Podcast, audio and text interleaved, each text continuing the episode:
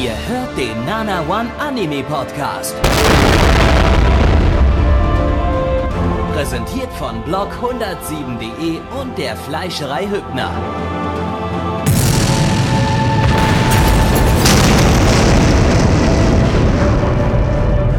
Fleischerei Hübner, denn Essen ohne Fleisch ist wie Bauschaum ohne Treibgas.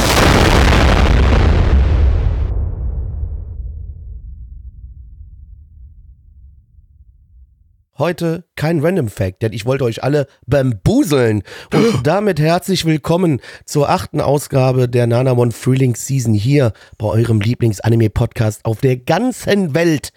Und auch damit herzlich willkommen an meine Co-Moderatoren Gabby und äh, wer ist noch da? Endo. Hallo. Hier ist euer Endo Glück auf. Ja, Blackie, das bin ich übrigens, ganz vergessen. Äh, liebe Kinder, schön, dass ihr alle da seid. Neich mussten wir heute aussperren. Der äh, hat sich daneben benommen und da hab ich richtig gesagt, nein, genommen. Neich. Also wirklich, der war so Ja, ein ne. Frechdachs. Also, Also ja, wenn ihr jetzt wirklich. irgendwelche Geräusche im Hintergrund hört, dann ist er das, der an der Tür kratzt, aber wir lassen ihn nicht rein, weil er, das geht einfach nicht. Ja, das ist aber äh, Klassiker. Muss man, muss man keine, dem keine Beachtung schenken. schenken. Man hat, Ja. also an der Tür haben wir dann halt dann wieder so ein paar blutige Kratzspuren und so. Aber das ist, wir finden das Nee. auch ein bisschen cool mittlerweile irgendwie so. Das hat mittlerweile, da sind so viele blutige Kratzspuren dran, dass das irgendwie so, dass die Tür halt richtig Metal aussieht. So und das, das ist halt auch wieder ganz geil. Ähm, heute der letzte Frühlingsseason-Podcast äh, zur Frühlingsseason 2023.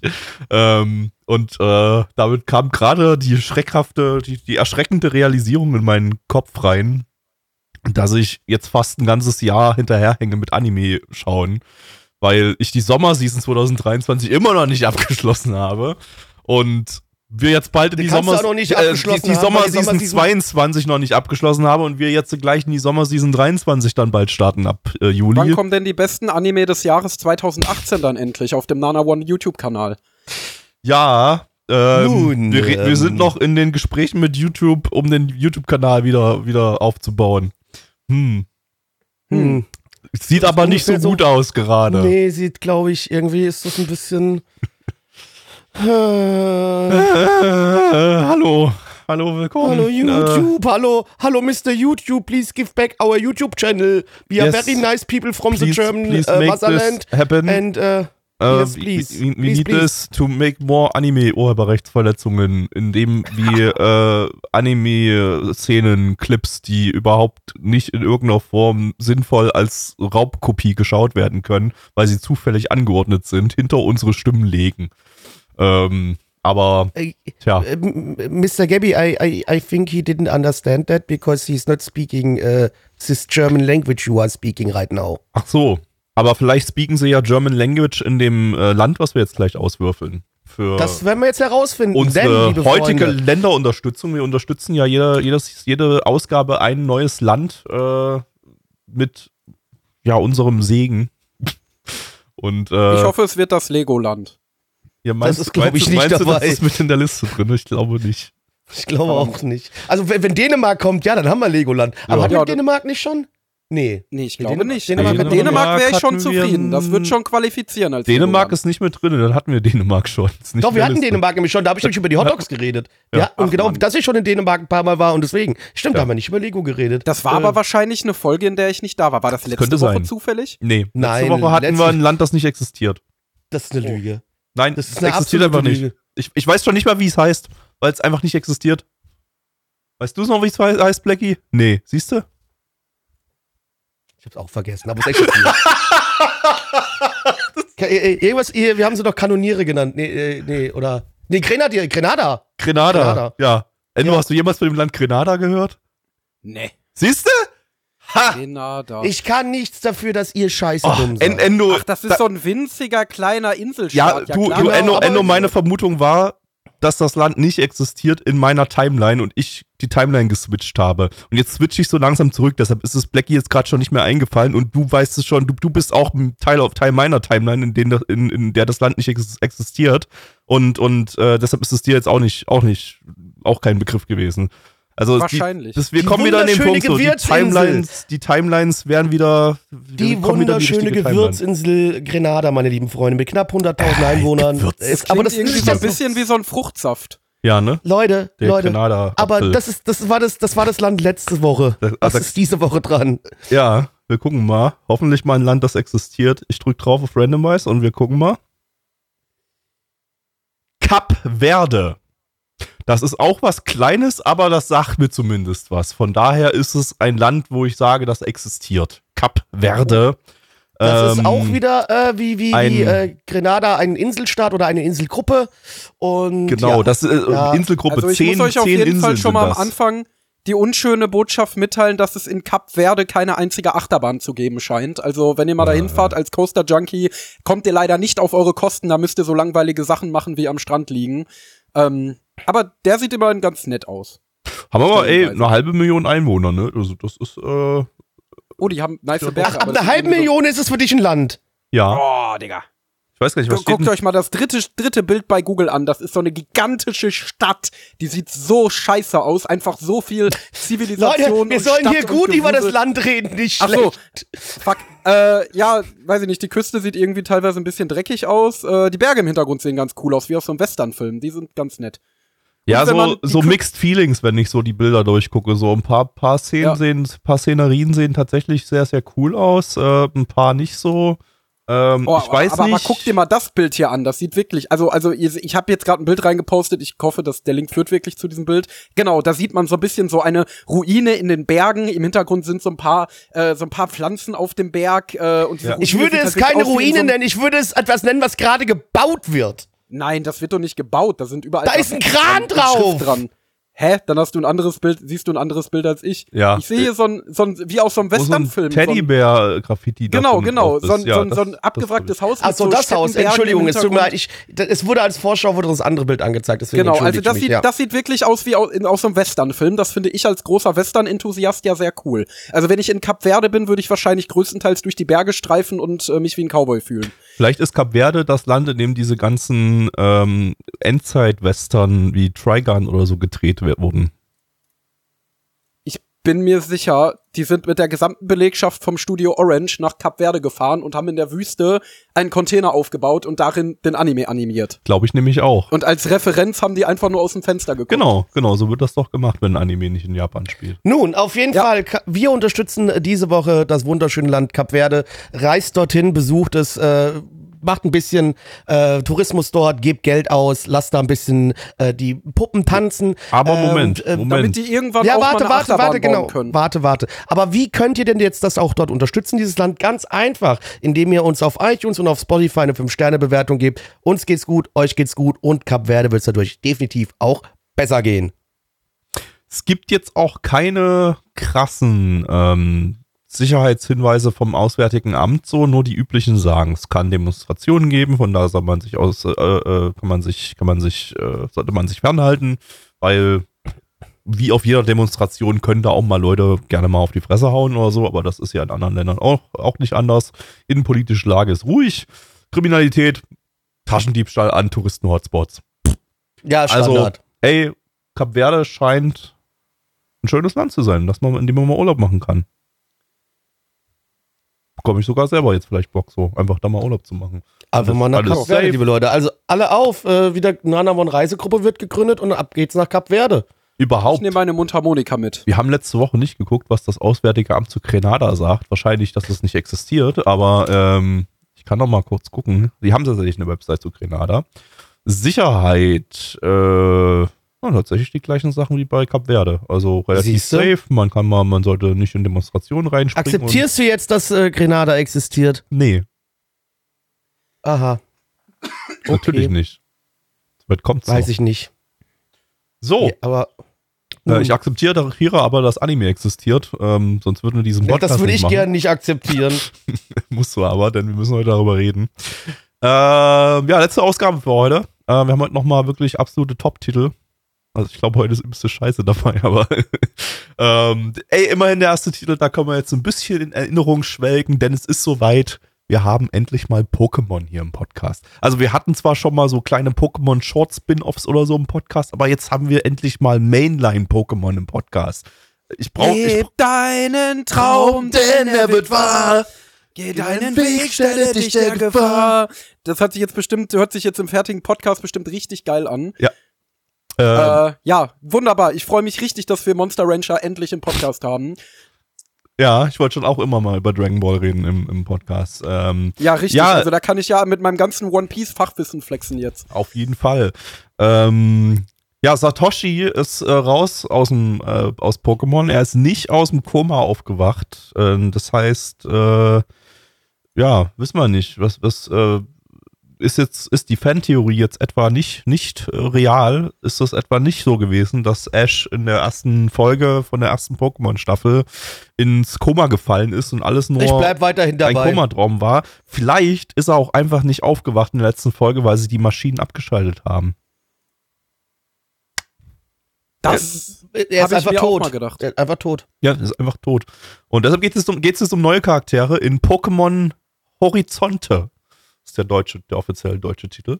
Ähm, äh, ist auch noch gar nicht, äh, gibt noch gar keinen Termin, wann das nach Deutschland kommt. Ähm, lizenziert halt von der Pokémon Company oder so, was ja deren eigenes Produkt ist.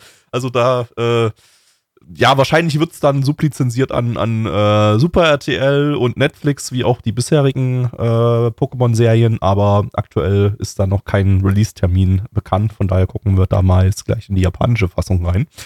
Ähm, ich glaube, es läuft auch noch die, die reguläre alte Pokémon-Serie mit Ash läuft gerade auch noch weiter durch im deutschen Fernsehen und auf Netflix. Das heißt, äh, da ist erstmal noch ein bisschen was aufzuholen. Das hängt ja ein paar Monate hinterher, soweit ich weiß. Und äh, ja, jetzt gibt's Pokémon ohne Ash und zwar von äh, Studio Olm oder OLM. Aber diese Season schon mit äh, Gogo Vehicle Zoo und letztes Jahr mit Summertime Render. Ist wie immer eine Original Story. Diesmal vom Autor Sato Dai. Das ist der Autor von Ergo Proxy und Eureka 7. Äh, letztes Jahr haben wir von dem auch Yurei Deko gehabt. Der hat ja sowieso irgendwie die letzten Jahre immer nicht so, nicht so, nicht so dolle Sachen geschrieben. Äh, oder vor allem so Sachen, über die niemand gekehrt hat. Listeners zum Beispiel wäre da ein Beispiel. Erinnert sich noch jemand an Listeners? Hat irgendjemand Listeners Ich erinnere gesehen? mich noch an Listeners. also ich erinnere mich auch noch daran, aber ich habe es nie gesehen dann. Ähm, Ich weiß halt, dass der äh, halt irgendwie dieser Me- Mekaku City Actors Kageru Project Typ da mit drin hang Ja. und deshalb das so ein, so ein bisschen Aufmerksamkeit gekriegt hat. Aber ich habe auch, Aber ich glaub, es mochte ich kenne ne? eine Person, die den geschaut hat, die mir erzählt hat, dass der mit ist. Aber hat, er hat halt auch eine ansonsten kenn ich niemanden, der den geguckt hat. auf, auf ML. Also, äh, Ja, aber ich frage mich, was das in letzter Zeit immer so ein bisschen ist, dass so äh, Autoren wie eben er jetzt oder was jetzt kürzlich ja auch angekündigt wurde, der Promised Neverland Autor, der jetzt die Story für eine neue Beyblade-Serie schreibt, immer mit diesen Kinderanime haben.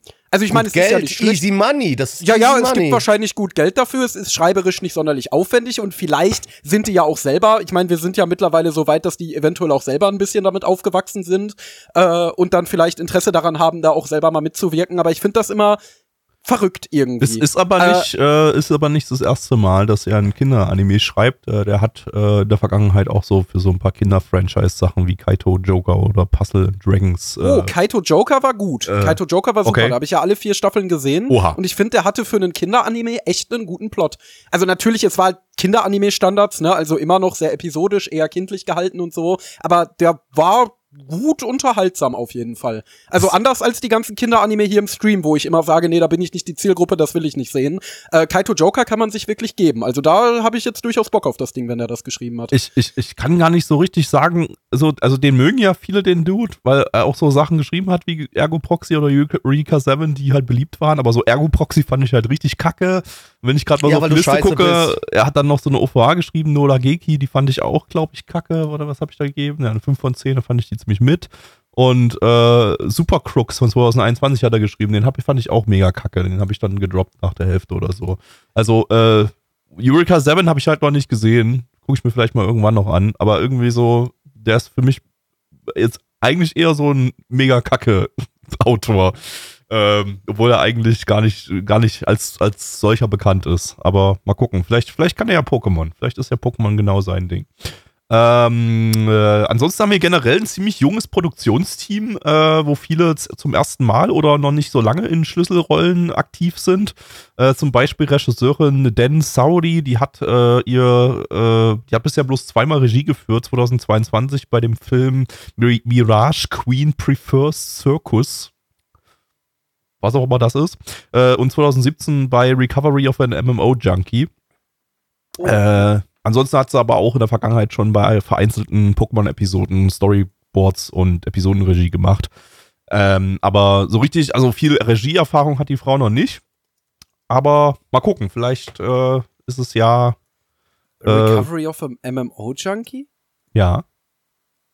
Ähm, das war, war das nicht der Regisseur, war das nicht Kazuyoshi Yaginuma, der Nazi-Regisseur, der wegen antisemitischen Tweets gecancelt wurde? War das nicht der Autor davon oder so? Oder nee, warte mal, warte mal. Der, der, der hat sowohl die Serious ach, Composition als ach auch die sorry, das habe ich, ja, ich habe das mir auch hier falsch notiert. Da war sie Assistenzregisseurin bei Recovery of an MMO Ah. Junkie. Das, äh, das heißt, das ist tatsächlich der Film, dieser 2022er Film, äh, Mirage Queen, was auch immer, war ihr Regiedebüt und das ist jetzt auch das zweite Mal überhaupt, dass sie jetzt, äh, also und- und ihre erste Serie überhaupt, wo sie jetzt äh, tatsächlich Hauptregie macht. Also, ja, ganz, ganz frisches Gemüse, junges Gemüse, aber hey, es ist ein kompletter Neustart in das Pokémon-Franchise. Ähm, da haben sich jetzt auf jeden Fall einige Leute für ein großes Ding verpflichtet, was wahrscheinlich jetzt ziemlich lange gehen wird und äh, diese Personen dann jetzt ganz viel zu tun haben für die nächsten Jahre. Äh, ja, ich würde sagen, wir gucken mal rein, was Pokémon jetzt äh, so zu liefern hat ohne Ash und äh, ob das auch ohne Ash funktioniert. Let's go. Pikachu. Hey, hey, hey, hey, Zeit für ein neues Pokémon-Abenteuer.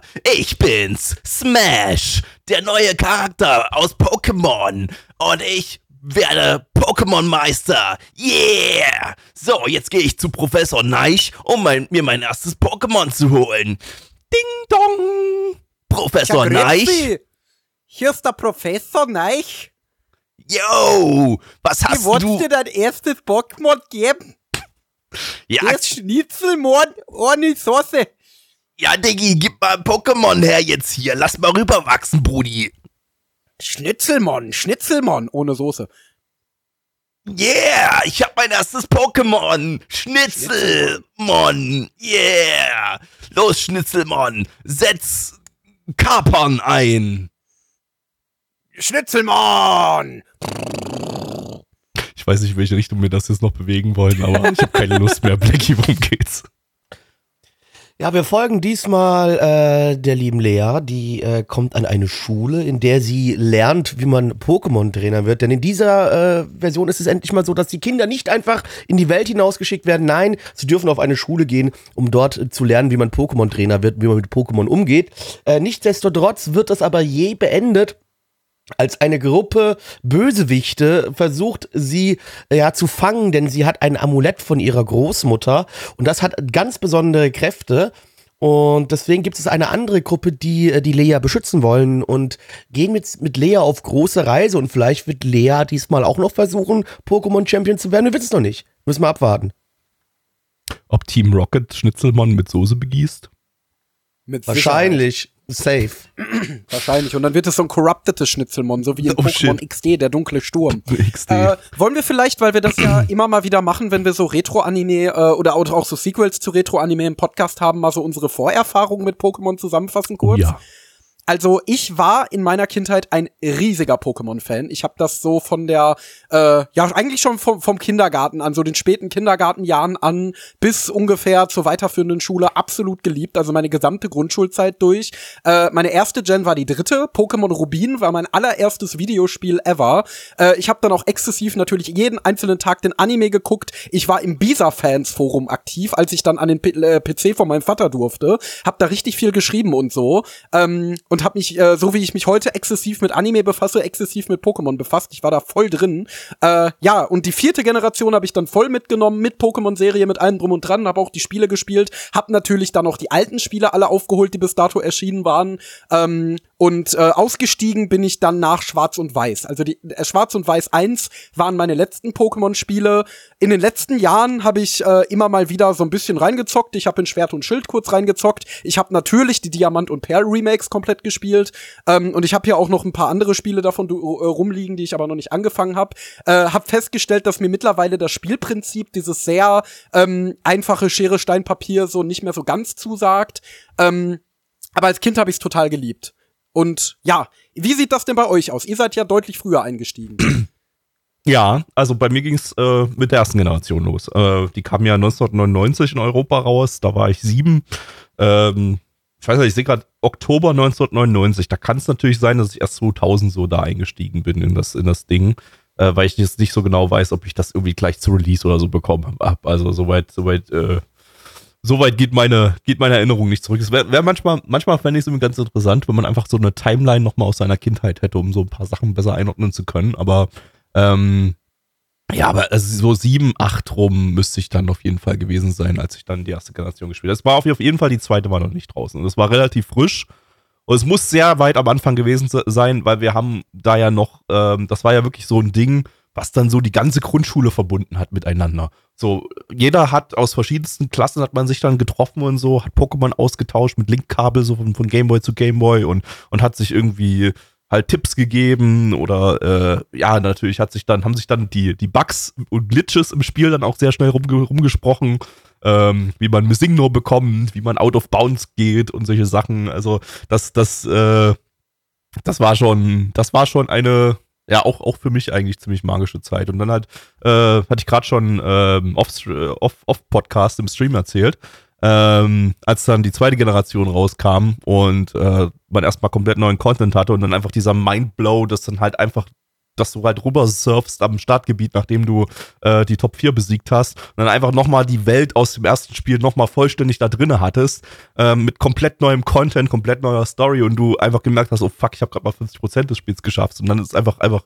noch mehr Inhalt da da. Was übrigens ähm, eine super krasse Meisterleistung vom damaligen, ich glaube, Chef Game Designer oder sowas war, äh, von Game Freak, ähm, der dann irgendwie so ein super krasses Kompressionsverfahren, was es damals noch gar nicht gab, entwickelt hat, damit eben quasi zwei Spiele auf eine normale Game, Gameboy Cartridge drauf passen ähm, und dann einfach einfach der der Inhalt vom, vom ersten Spiel, also die Welt vom ersten Spiel dort auch mal mit dabei ist, also nochmal redesigned, mit neuer, mit, mit der überarbeiteten Grafik, mit, äh, also, also mit, mit Farben, äh, mit äh, komplett neuer Storyline, wie gesagt, und so. Das, das, äh, das war wohl, das war wohl wirklich, äh, da gibt es Artikel im Internet dazu. Ich glaube auch YouTube-Videos sollte man sich mal angucken. So, das ist, das war wirklich keine, keine einfache Leistung, war wohl eine ziemliche Meisterleistung, eben dieses, dieses äh, Kompressionsverfahren dann auch, auch flüssig auf einem Gameboy äh, zum Laufen zu kriegen. Ähm, und dann hat es bei mir tatsächlich nachgelassen. So, ich weiß gar nicht, wann kam die dritte Generation nach, die hab, raus. Die habe ich, ich schon. Anfang der 2000er. Ja, also die habe ich. Das war ja Game Boy Advance dann. Ja, genau. Die habe ich dann schon nicht mehr. Die habe ich mir dann schon nicht mehr gekauft. Ähm, ich hatte einen Game Boy Advance, aber ich habe mir nicht Pokémon gekauft. Ich weiß nicht mehr warum, weil ich weiß, vielleicht war der Pokémon-Hype dann irgendwie weg oder so und äh, hatte dann auch keinen Bock mehr auf den Anime oder so im, im TV. Aber das, das, äh, mal, wann, wann, wann kam, was war die dritte Generation? Wie hießen die? Das war Pokémon Purpur und Saphir, ne? Nee, das war Rubin und Saphir. Ach, Rubin, Rubin, Rubin Saphir, Smaragd. Rubin, Saphir. Das war ja die, wo ich eingestiegen bin. Also du hast da ja quasi dann den Staffelstab an mich weitergegeben. Genau, genau. Die kam 2003 kamen die raus. Da war ich dann entsprechend elf. Eigentlich ja schon noch ein normales Pokémon-Alter oder so, aber vielleicht irgendwie, weiß ich nicht. Das war dann ja schon, da war ich dann ja schon nicht mehr in der Grundschule. Ähm, ja, keine Ahnung. Ähm, auf jeden Fall, das habe ich, die dritte Generation habe ich dann erst später ähm, das könnte auch fast dieselbe Zeit gewesen sein. Da war ich dann schon eher so, dass ich halt lieber am PC gezockt habe und ich glaube, ich habe die dann auf dem Emulator gespielt. Habe ich einfach Taschengeld gespart und, und habe die dann auf dem Emulator gezockt. Und ähm, bin aber da, weiß ich nicht, die hat mich nicht, die hat mich dann nicht mehr so geflasht. Und dann war ich raus aus dem ganzen Pokémon-Game-Ding, auch aus dem, aus dem Anime-Game und ähm, habe mich dann für Pokémon auch nicht mehr so, so groß interessiert. Ähm, jetzt spiele ich seit einiger Zeit wieder ganz gerne die ähm, Haustierkämpfe in World of Warcraft, was quasi ein komplett funktionsfähiges Pokémon-System in WoW ist, wo du auch tausende Monster sammeln, gegen Trainer ankämpfen, an, antreten lassen kannst und so weiter. Das ist, äh, das mache ich manchmal so ein bisschen als Neben Nebenherbeschäftigung. Das ist auch ganz cool. Und äh, gibt mir ein bisschen, zumindest so leichte Pokémon-Nostalgie, weil du auch die Kampfstrategien so ähnlich, ähnlich aufbaust und verschiedene Fähigkeiten hast, die du dann den Viechern geben kannst. So, ja. Aber so in Pokémon, ja, bin ich, bin ich jetzt quasi raus. Und ich habe auch nicht so richtig Bock, da wieder einzusteigen, wenn ich so den Zustand der, der Spiele sehe, die das, die, oh ja. die, die heutzutage veröffentlicht werden. Also da, ja. So, jetzt Blackie. Ja, da könnt ihr einen Podcast von mir und Mitch hören, da habe ich drei Stunden drüber geredet. Okay. Nee, äh, Also, äh, also. Nee, Spezialfeed, glaube ich, ne? Der Äh, ist im Spe- ah, das ist tatsächlich im Spezialfeed, da habe ich das genauer ist erklärt. das nicht Ähm, sogar ist der zweite Podcast? Genau, der zweite Podcast der überhaupt genau. im Spezialfeed bei uns. Der findet ihr auf unserer Website nachhabern.net. Da oben auf Podcast klicken, dann auf Spezial den Reiter und dann einfach da unten APS 002 Spezial-Podcast Pokémon einfach anhören. Da habe ich wirklich zwei oder drei- drei Stunden fast mit Mitch darüber geredet gehabt, aber so bei mir nur ganz kurz abgerissen. Ja, bei mir ging es auch relativ früh los in der Grundschule, so dritte Klasse rum, glaube ich. Ähm, da war ich dann irgendwann sogar das coole Kid in der Schule, weil ich der Einzige war mit Rot und Blau. Äh, und dann Boah. eine Pokémon-Tauschbörse aufgemacht habe und dann allen Kumpels von mir die kompletten Starter-Pokémon allen besorgt habe und so weiter. Natürlich, natürlich mit dem Linkkabel-Trick, dass man das Linkkabel rausgezogen hat, während das gerade im Übertragungsmodus, während gerade während gerade die Animation durchlief, sodass man dann das Pokémon auf beiden Gameboys hatte und eine Kopie Den Trick kannte ich, glaube ich, damals nicht. Kann, oh, okay. Das, haben, wir- hab das haben wir komplett Ja. abused damals. Also wirklich, also, also gottlos äh, äh, äh, diese, die, die, die Pokémon kopiert über diesen Linkkabeltrick. Und ähm, einer hatte dann äh, aus einer von so einer Pokémon-Tor, wo man hier seinen Gameboy da in so einem Die bei so einer Pokémon Tor Days. an, genau, äh, ich Da weiß war nicht, ich auch mal übrigens in der ich Grundschule. weiß in nicht, ob das. Pokémon Days war, aber auf jeden Fall, das war irgendwie so eine Tour, da, da, waren, da, da konntest du dann, da waren dann so Systeme dabei, da konntest du deinen Gameboy anschließen, dann konntest du dir Mew da drauf kopieren lassen auf den, auf den Gameboy.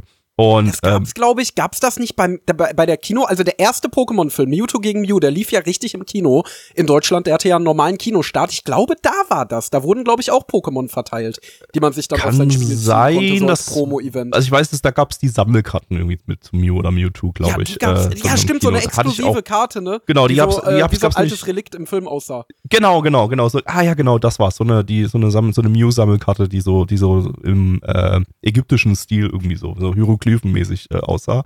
Ähm, und auf jeden Fall, da gab es diese Events so. Und einer, einer war da oder ein Kumpel von ihm war da oder so, hat, hat äh, sich Pokémon besorgt, äh, hat sich Mew besorgt und das haben wir dann in die, der ganze Schule wurde das rüber kopiert. Und dann halt irgendwie die ganze Schule hatte dann, hatte dann irgendwann Mew, aber bei allen über den Linkkabeltrick dann, dann Mew verteilt haben. Wenn das Kind schlau gewesen wäre zu dem Zeitpunkt, hätte es Geld dafür verlangt.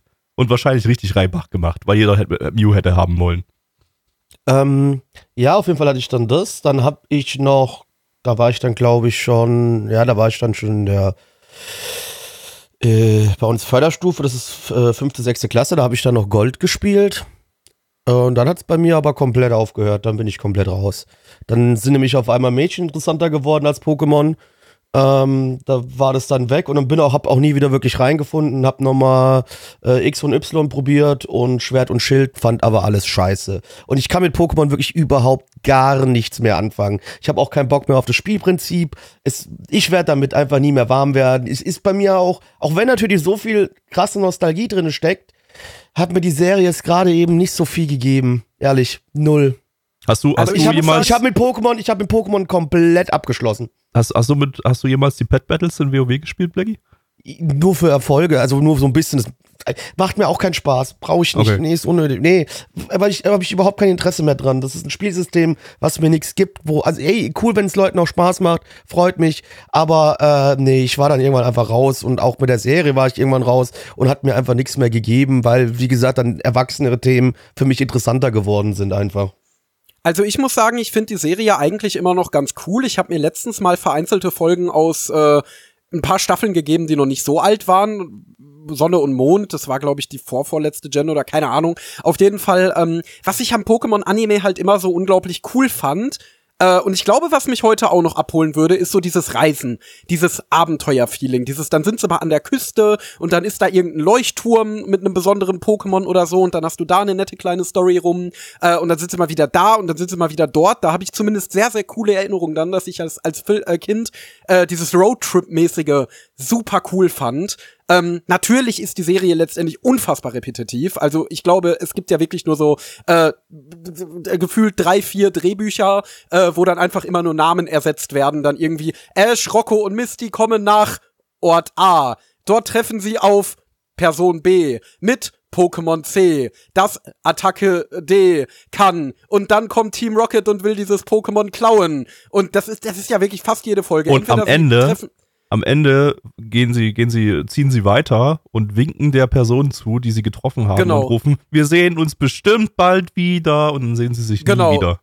Genau, und es gibt halt entweder diese Folge oder Ash macht einen Arena-Kampf. Ja. Ja, und das war's eigentlich. Es gibt nur diese zwei Arten von Folgen. Was ich aber, glaube ich, heute noch ziemlich nice fände, schreiberisch sind die Pokémon-Filme. Also die waren oft erzählerisch wirklich ein bisschen ambitionierter, gerade die früheren. Ähm, Die hatten halt waren so, so dieses Mystery-Ding so drin, ne? Da Genau, ging es so um die- diese die legendären Pokémon, die halt im Spiel auch halt irgendwie so diesen Mystery-Aspekt hatten. Und da war so der erste Film, der war halt übelst Hype, äh, weil so Mewtwo und Mew waren dann einfach so, Ja. Mewtwo halt das, das Pokémon, das du, das du dir ja äh, ganz zum Schluss quasi erspielt hattest, wo du nur eine Chance hattest, es zu fangen und dann äh, und, und Mew einfach so, wo es dann so viele Legenden darum gab, bis man sich dann einfach gecopy-pasted hat von, von Gameboy zu Gameboy. Ähm, aber, aber bis das, bis das äh, rauskam, gab es ja dann so, ja, du musst dort, wo die MSN ist, runtersurfen und äh, den Laster verschieben und darunter ist dann Mew oder irgendwie sowas. Äh, da gab es ja so, so super wilde Da Gerüchte, gab's die viel, ja, da die gab's alle, sehr, die sehr alle viel. Quatsch waren. Es gab nur einen einzigen Trick, wo du wirklich im Spiel äh, Mew bekommen konntest, aber dann musstest du so viel Bullshit machen, um dann irgendwie über, über ähm, Arbitrary Code Execution ähm, dann ja Bullshit zu generieren im Spiel, sodass dann äh, ja Mew halt äh, äh, irgendwo an irgendeiner Stelle erscheint, indem das Spiel rausglitscht. Also das, Ja. das, ähm, ja, Also das habe ich ja in der Form nicht mehr erlebt, aber ich fand, die Filme waren halt auch immer ein bisschen ambitionierter geschrieben. Also die hatten ja immer actually eine Story, was auch daran lag, dass Takeshi Shudo, der Autor der ersten fünf Pokémon-Staffeln, ähm, immer so ein bisschen versucht hat, in den Pokémon-Anime so ein bisschen düstere Themen reinzubringen. Äh, die Produzenten haben ihn dann nie gelassen, ähm, bis dann schließlich irgendwann diese Geschichte mit der Epilepsie-Folge passiert ist, wo es eine Folge gab, in der äh, eine Flackersequenz war, die bei sehr vielen japanischen Kindern Epilepsie ausgelöst hat, was dann ein Riesenskandal war in Japan. Wer da Interesse dran hat, kann sich da äh, in mehr als genug Artikeln im Internet mal einlesen. Ähm, und dann war alles, äh, war da alles in Aufregung und die Pokémon Company damit beschäftigt, diesen Skandal zu verarbeiten. Äh, und gleichzeitig war der erste Film in Vorproduktion und da hat sich niemand mehr so wirklich um das Skript des ersten Films äh, gekümmert. Und so konnte Takeshi Shudo da seine ganzen philosophischen Themen einbringen, ähm, weswegen der erste Film halt auch relativ düster ist für einen Film, für einen Kinder, äh, zu einer Kinderserie.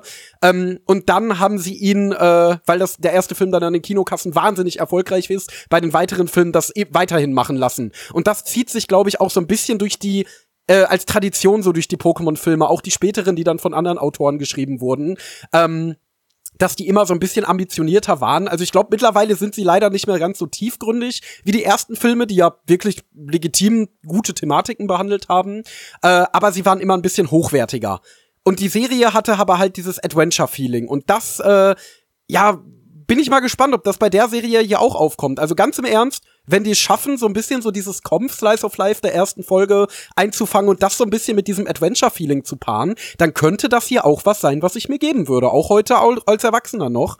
Ähm, weil das war in der ersten Folge richtig cool. Also ich finde, sie haben es schon so ein bisschen so geschafft, so dieses, diese, diese kindliche Begeisterung und dieses Com-Feeling, was der Pokémon-Anime auch immer so ein bisschen ausgestrahlt hat, einzufangen.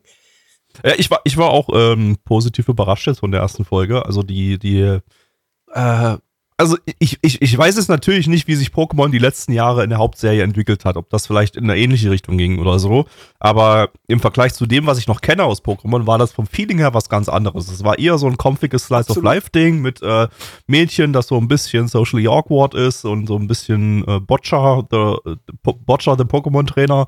Ähm, äh, kommt an eine neue Schule in Kanto, zieht von sonst irgendwo weg, äh, äh, dort nach Kanto, was ich übrigens auch, auch sehr cool fand, dass das eben in der äh, in der Region spielt, in der alles, alles angefangen hat, sozusagen. Und man auch super viele Gen 1 Pokémon dadurch gesehen hat. Dadurch war das einfach auch für so ein Ja, wobei man dazu sagen muss, man hat Pokémon aus allen Gens gesehen. Ja, also das waren aber nicht mehr Gen hauptsächlich- 1 Pokémon als andere. Aber hauptsächlich Poké- Gen 1 habe ich so das Gefühl. Aber vielleicht, vielleicht, vielleicht, vielleicht. da waren noch ganz viele andere. Kann sein, aber auf jeden Fall, da war ein bisschen, da war ein bisschen so Content drinne für, für Pokémon-Boomer wie, wie mich. Die einfach, die einfach sagen, ja, Gen 1 und Gen 2, aber sonst ist jetzt hier vorbei.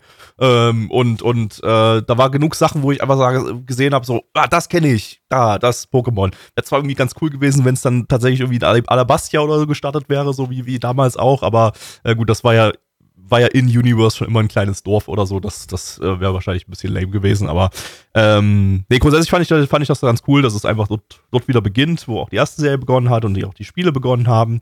Ähm, und dann ist sie eben da, hat sie da eben ihre neue Schule kennengelernt und äh, ist dann bei einem Mädel in die, die ins, ins Zimmer gekommen. Also die teilen sich dann ein Zimmer und äh, äh, die war halt so ein bisschen quirky drauf und äh, war so eine wilde Persönlichkeit und dann gab es einfach so ein bisschen lustige Anime-Momente zwischen den beiden. Es fühlte sich mehr Genau. Anime war- an irgendwie so als, genau, als Das wollte ich auch so, sagen. es hatte mehr so klassische Anime-Tropes drin, so wie auch, äh, keine. Ahnung, sie geht ins Zimmer, sieht da dieses andere Mädel, äh, äh, sagt dann erstmal, eh, und geht dann so raus, oh, das war wohl das falsche Zimmer. weil Also die auf den Boden gepisst hat, ne? Ach, warte, warte, das war was anderes. Das war was anderes, Gaby, das war was anderes. So wie man das halt in jedem dieser, dieser, dieser Akademie, so auch wie Kantai Collection und solchen Sachen ganz oft sieht. Äh, ja, genau, es hatte mehr so kontemporären Anime-Humor. Es hat sich jetzt auch zugegebenermaßen noch mal mehr Anime angefühlt, weil die Designs mehr Anime geworden sind und weil, Ja. ähm, weil, weil, weil wir es jetzt natürlich auch auf Japanisch geschaut haben. Also sonst kennt man als Deutscher ja nur die deutsche Synchro. Äh, es ist ja selbst auf den wenigen DVD-Releases, die es gibt, nie die japanische Synchro mit bei, weil Pokémon Company das ja nicht will, aus irgendeinem Grund, äh, dass die japanische Fassung Japan verlässt in irgendeiner Form. Ähm, aber dadurch finde ich, hat, das hat auch nochmal so zum Anime-Feeling beigetragen, so die Anime-Seiyus. Aber auch so die ganze, ja, die, die Art, auch wie die Charaktere geschrieben sind, fühlte sich weniger wie ein Kinderanime an, äh, sondern wirklich mehr wie so ein Otaku-Anime. finde Irgendwie schon, ja, ja, hatte ich auch so das Gefühl. Zumindest so, also es, es hatte schon noch so ein bisschen so diese overdesignten Kinder-Anime-Charaktere, aber es hatte auch irgendwie so Charaktere, die mich jetzt, äh, die ich jetzt in einem Pokémon oder, oder so, ja, Charakterdesigns und auch Charakter, Charaktere vom, vom Verhalten, her, die ich jetzt in einem Pokémon jetzt nicht unbedingt so erwartet hätte in der Form. Schon Genau. allein, schon allein, dass es äh, einen weiblichen Hauptcharakter gibt und die anscheinend auch der zentrale Hauptcharakter ist. Ich meine, es kommt dann ja laut Kiewisch auch noch ein Junge dazu als Hauptcharakter, aber der kam in der ersten Folge gar nicht, gar nicht vor und den hat man auch in der Vorschau nicht gesehen von der, zur zweiten Folge. Also der scheint dann erst äh, später oder später dazu zuzukommen und das ist ja schon, ich sag mal, ein ähm, ja, ein, ein relativ wilder Move, einfach mal zu sagen, hey, Ash wird jetzt nicht ersetzt durch einen neuen Ash, sondern Ash wird erstmal in erster Linie ersetzt durch ein, durch ein Mädel. Äh, und dann kommt Durch noch ein Junge, Asheline. kommt, äh, durch die Asheline und dann kommt halt noch ein, noch ein Junge dazu, dann irgendwann. Ja, auch äh, diese ganze,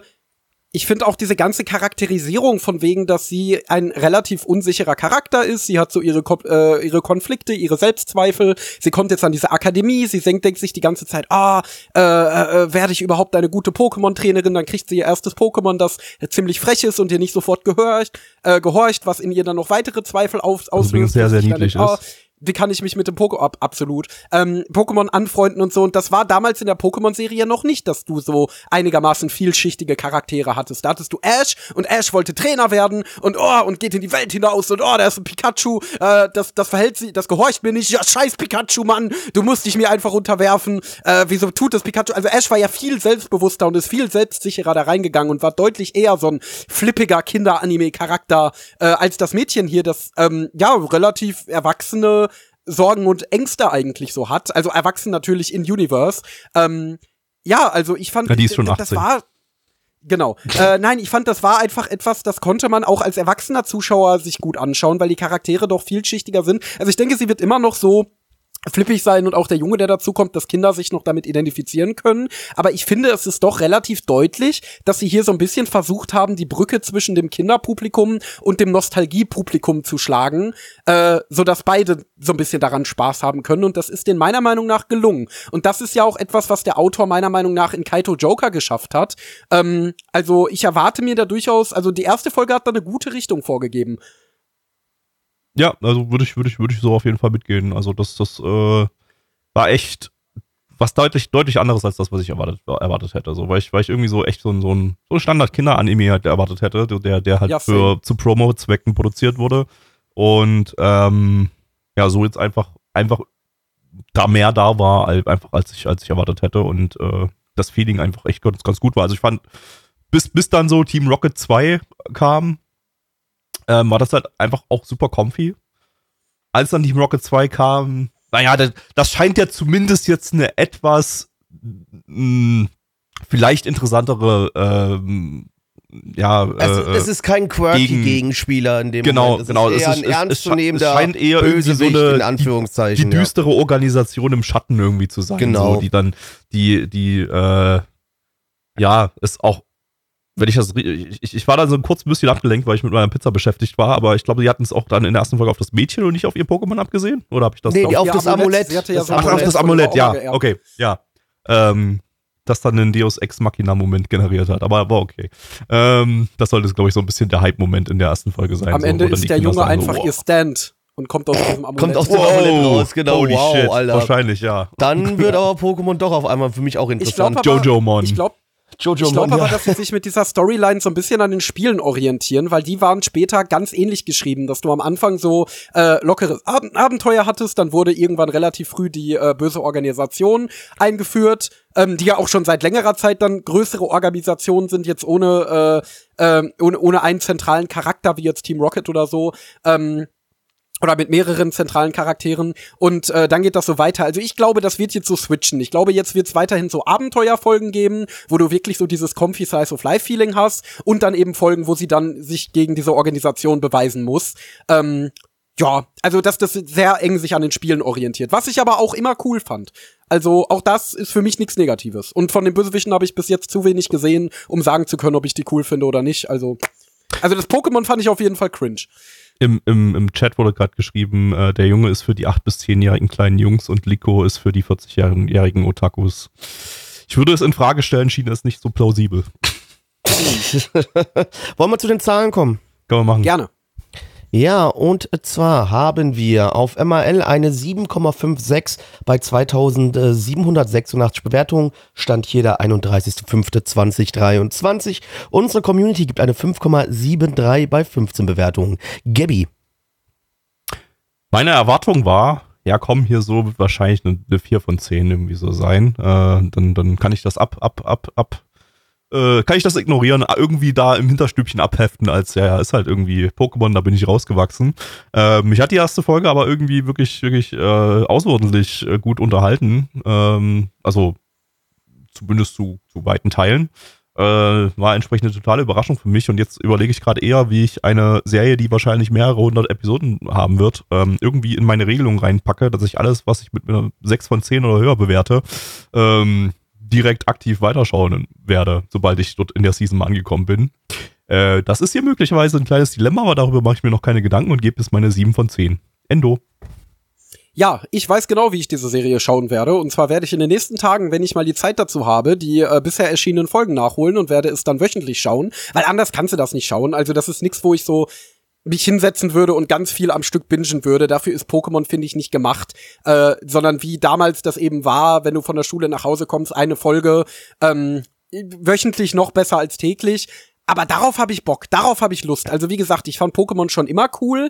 Ich finde die Welt und wie sie aufgebaut ist und dieses Abenteuerfeeling auch heute noch cool. Äh, das Spielprinzip der Spiele sagt mir leider, leider nicht mehr zu. Das habe ich echt immer wieder festgestellt, wenn ich in die letzten Jahre äh, dem mehrere Chancen gegeben habe. Aber ähm, ja, auf diese Erzählung habe ich Bock. Ich fand die Protagonistin sympathisch. Ich fand, äh, äh, es war auch ziemlich gut produziert. Das ist ja sowieso so ein Ding die letzten Jahre, dass total viele krasse Animatoren, äh, weil das die selber mit Pokémon aufgewachsen sind, sich der Pokémon-Serie zugewandt haben und deswegen die letzten Jahre da immer wieder wirklich schnieke aussehende Kämpfe dabei sind. Das hatten wir auch in dieser Folge schon teilweise, ähm, auch wenn das äh, nicht so krass aussah wie einiges, was ich aus Sun and Moon gesehen habe.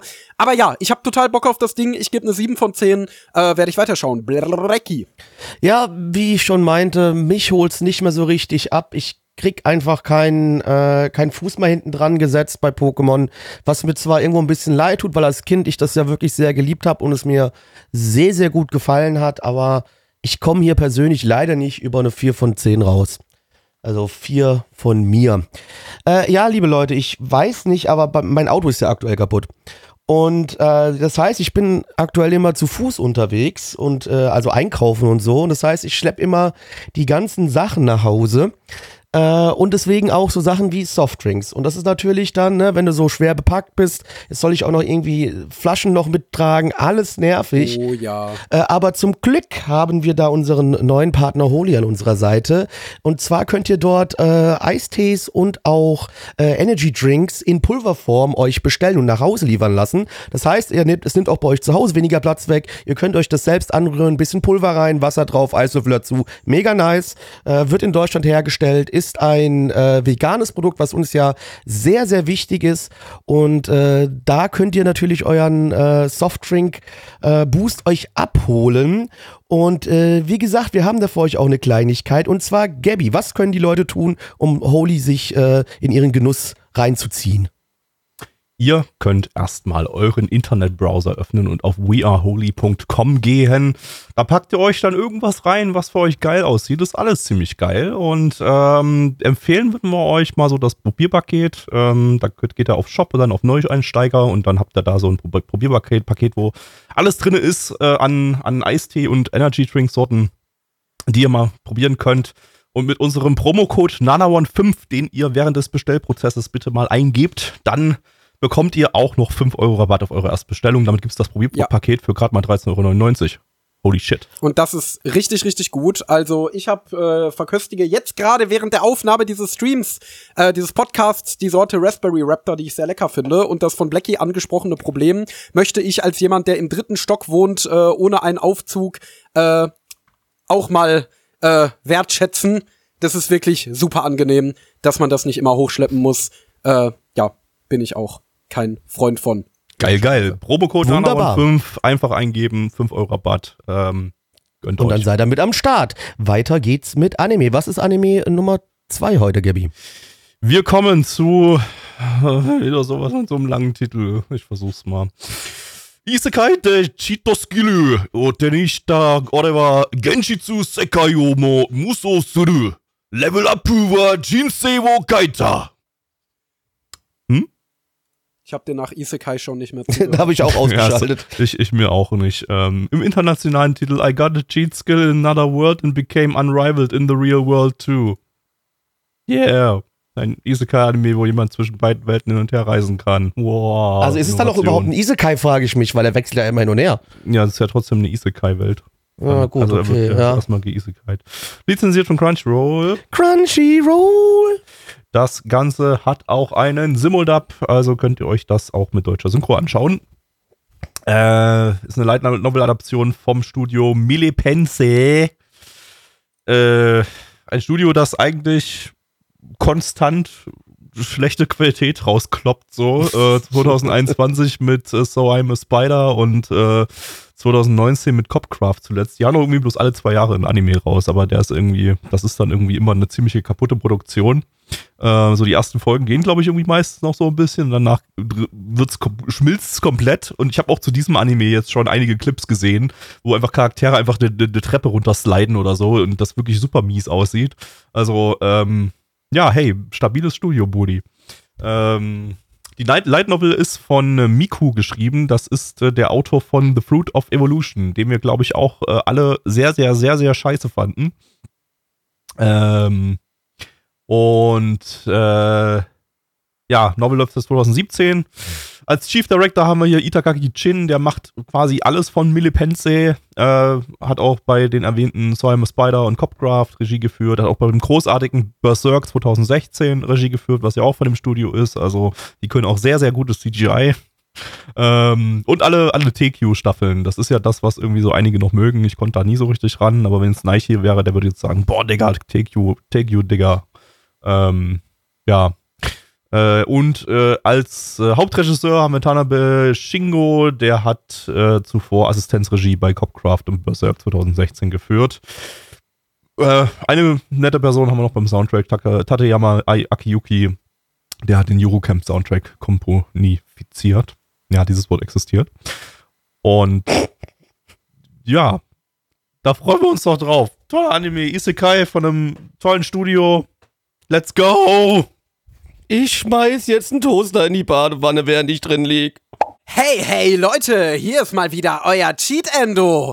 Ich war früher genauso ein Versager wie ihr. Niemand hat mich gemocht. Selbst das Fahrrad, das ich gefahren bin, ist unter mir zusammengebrochen, weil es keinen Bock mehr auf so einen Lutscher wie mich hatte. Kennst du?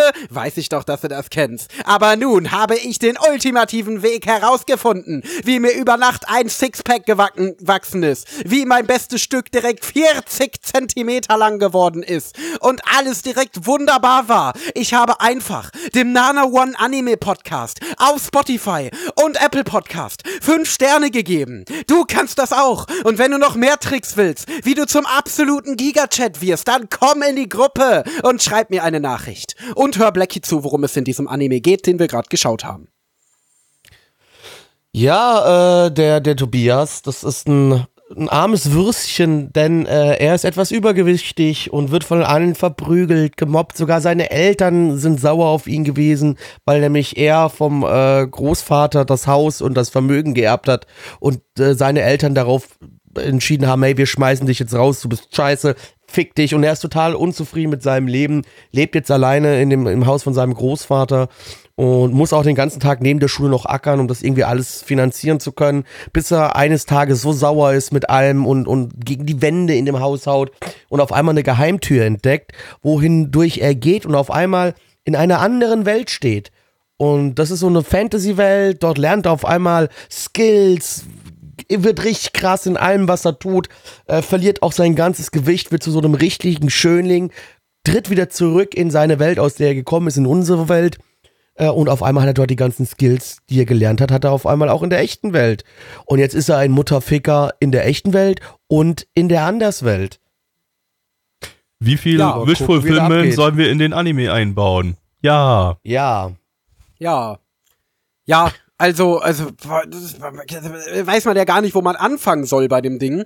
Ähm, also ich habe wirklich keine Ahnung, bei was ich anfangen soll. Das war halt in jeder Hinsicht so unglaublich scheiße geschrieben, so unfassbar stumpf umgesetzt. Ähm, es war halt einfach so.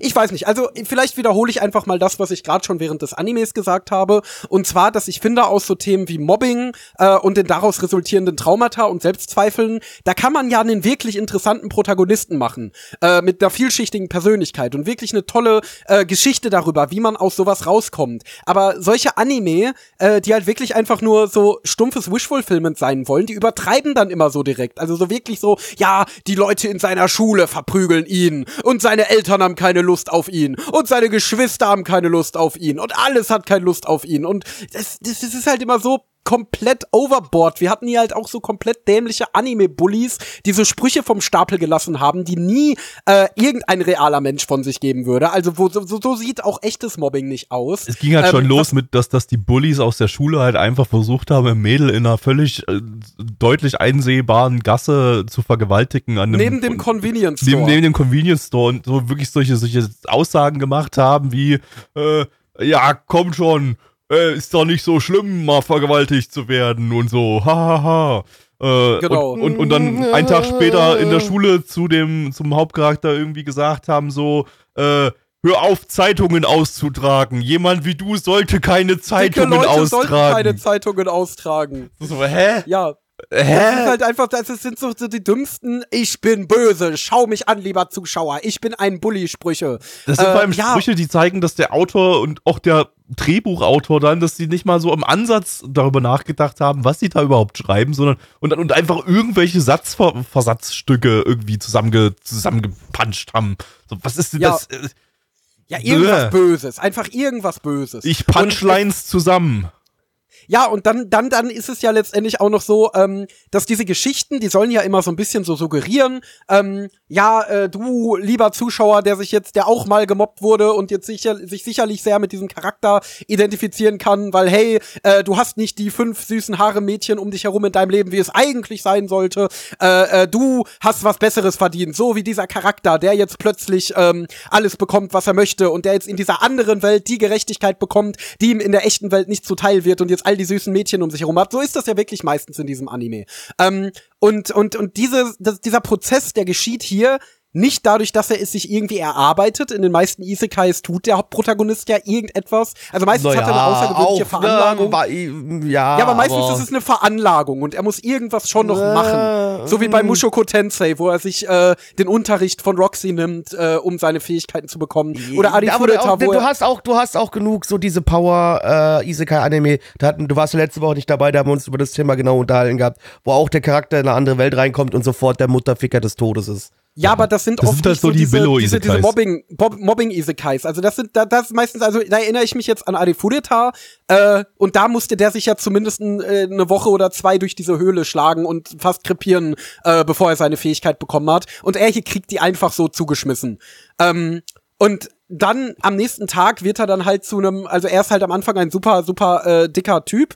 Ähm, und am nächsten Tag wird er dann zu einem äh, total hübschen Boy mit Sixpack. Und ähm, was ist denn das für eine Message? Und auf einmal finden ihn alle cool und alle wollen was mit ihm zu tun haben und so weiter und so fort. Und das ist halt ja, das ist fast schon Fat-Shaming in der Story. So nach dem Motto, ja, wenn du übergewichtig bist, dann kannst du keine Freunde finden. Du musst unbedingt ein Bist äh, du nichts wert? Genau, du bist bist eine niedere wert. Kreatur. du musst unbedingt ein schlanker Typ mit Sixpack werden und, äh, und das, das, also ich finde diese Message, ähm, ja, du solltest was für deine Gesundheit tun und du solltest vielleicht gepflegt sein und so weiter. Ja klar, aber das ist ja wirklich einfach nur ja, ja, dicke Leute können keine Freunde finden Das Und gilt dürfen keine Zeitungen austragen.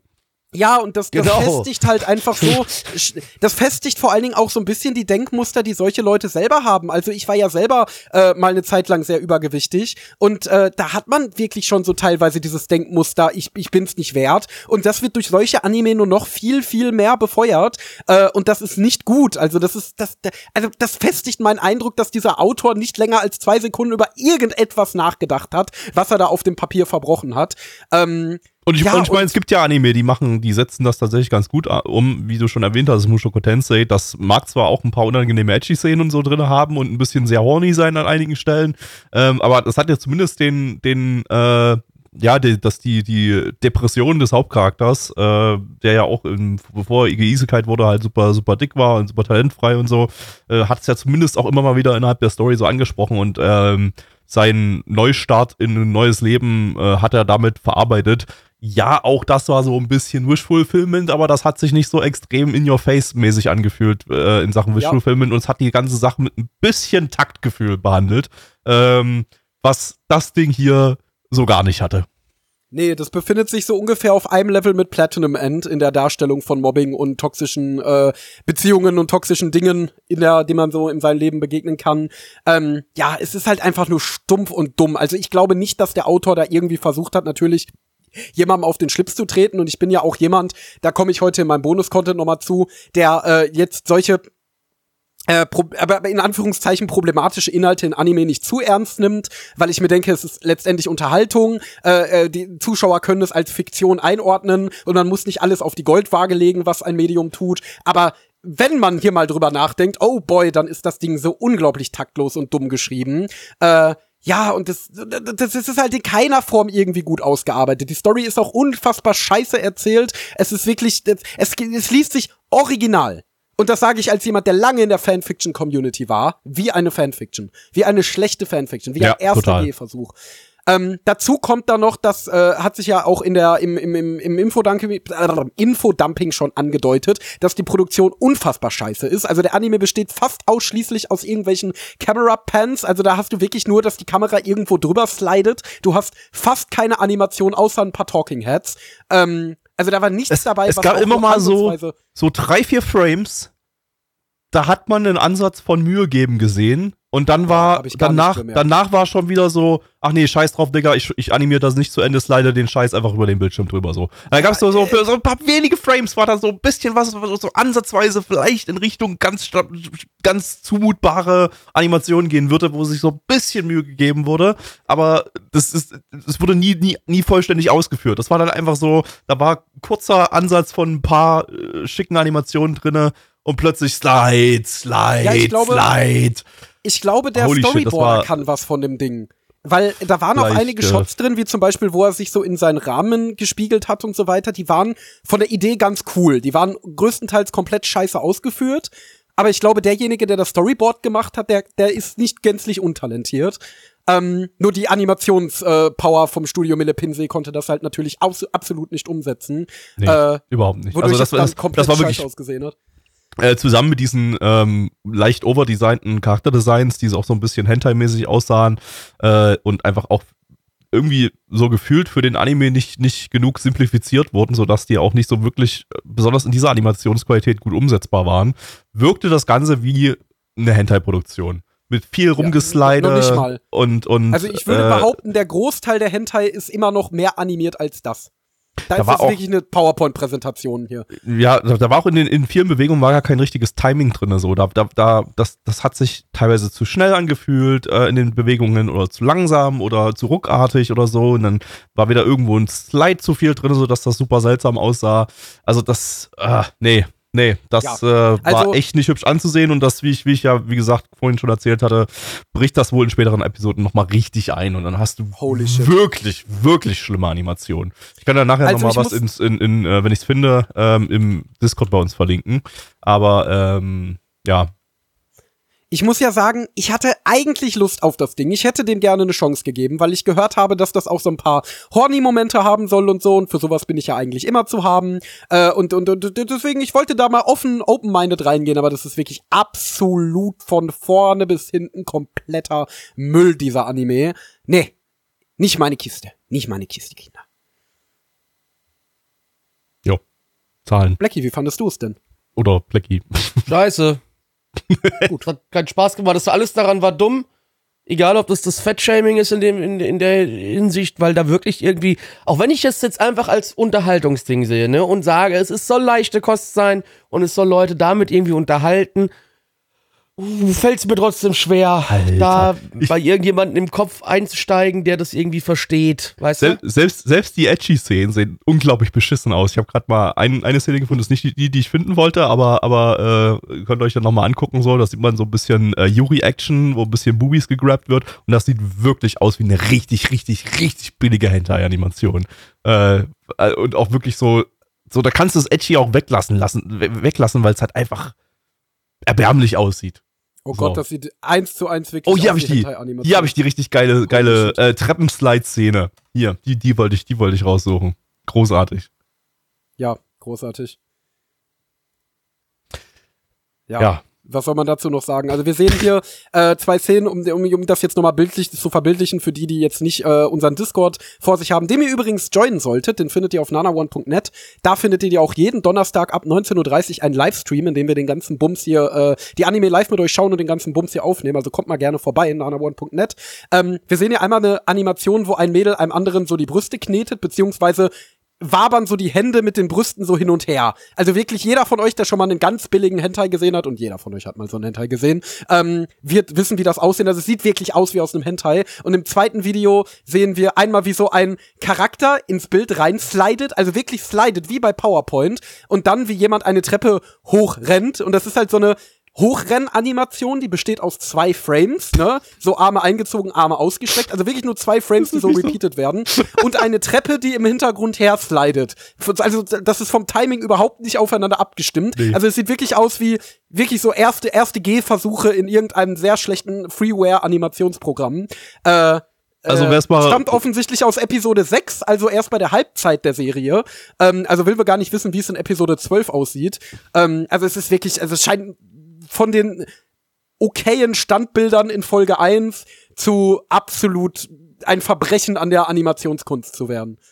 Ähm, ja, also wer da mal reingucken möchte, ist auf dem äh, Twitter-Account äh, Pekuga Perfect Shots, das äh, Pekuga Peak Sakuga. ähm, ja, äh, gro großartig. Kann man. Genau, das wird gerade in den Chat geschrieben. Die Brüste sehen in der Brustknetszene halt aus wie so eine feste Masse. Also suggerieren überhaupt keine äh, Weichheit oder was auch immer, sondern einfach nur wie so ein, als würde man so zwei Steine juggeln. So Ja, ungefähr sieht es aus. Ich habe einfach gerade mal noch so eine Also- Szene gefunden. Es ist halt auch da wieder, muss man ein bisschen nach vorne skippen. Ist halt wirklich, wirklich so, als würde die da Steine im, im, im, in, der, in der Brust haben. So, so ab der Hälfte von Ja. dem Video ungefähr. So, da wird dann Also, nochmal ein bisschen ich weiß, wisst ihr, woran das liegt? Ist doch ganz klar, das sind Animatoren gewesen, die im Leben noch niemals eine echte Brust angefasst haben. Ja. Wahrscheinlich. Oder die Das einfach wird sein. keine Lust auf diesen Anime hatten und das kann ich gut nachvollziehen. Und ich habe auch keine Lust mehr darüber zu reden. Ja, scheiß drauf, Digga. kommt. So, ja, da haben wir auf MRL eine 6,71 bei 35.943 Bewertungen. Stand hier der 31.05.2023. Unsere Community gibt eine 3,08 bei 13 Bewertungen. Endo. Ich habe keine Lust. Also das ist wirklich von vorne bis hinten absoluter Dreck. Äh, ich würde sagen, es ist wirklich aus so vielen Hinsichten einer der schlechtesten Anime, die ich je gesehen habe. Ey, ey, komm ganz im Ernst, ich gebe eine 1 von 10. Ich fand's wirklich scheiße. Ich fand's wirklich, wirklich, wirklich scheiße. Blackie. Äh, 2 von 10, Gabby. Ja, ich gebe auch noch eine 2 von 10, weil es irgendwie. Was davon ist eine 2 von 10? Eigentlich ist es es hatte irgendwie, ich hatte, es hatte so ein Ja, das war auch die Frage, die ich mir gestellt habe. Ich hatte so auch die ganze ja, Zeit zwei von zehn ja. im Kopf, aber dann habe ich mich gefragt, was rechtfertigt die zwei? also, es sind, es sind diese, von dieser Over, also ich grundsätzlich die Designs hässlich, aber ich finde im Opening waren ein, zwei dabei, die sahen ganz nett aus. Aber ist das genug, um es aufzuwerten? Ein, zwei es hatte halt auch, es hatte halt auch wieder so ein shittiges Isekai-Interface und so, also, äh, weiß ich nicht. Also, äh, ich gebe trotzdem noch die zwei von zehn, weil es glaube, es, es, es geht halt noch mal deutlich schlimmer aber äh, also nicht deutlich schlimmer, aber es geht schon ein Stückchen schlimmer noch. Äh, ja, also nee, aber ist schon, ist schon ziemlich harte Scheiße. So, wir kommen zu einem kleinen Kurzanime und zwar Chibi Godzilla no Gyakushu im internationalen Titel Chibi Godzilla Ra Raids Again. Ähm, lizenziert nicht direkt von irgendjemandem, das könnt ihr euch legal ähm, auf dem YouTube-Channel von, äh, ich glaube, von Toho angucken äh, denen ja das Godzilla-Franchise gehört. Und äh, da werden jede Woche aktuell auch immer noch äh, neue Folgen veröffentlicht auf diesem Kanal da. Ähm, ganz kurz, ich check das nochmal ab, dass ich euch den richtigen Kanal nenne.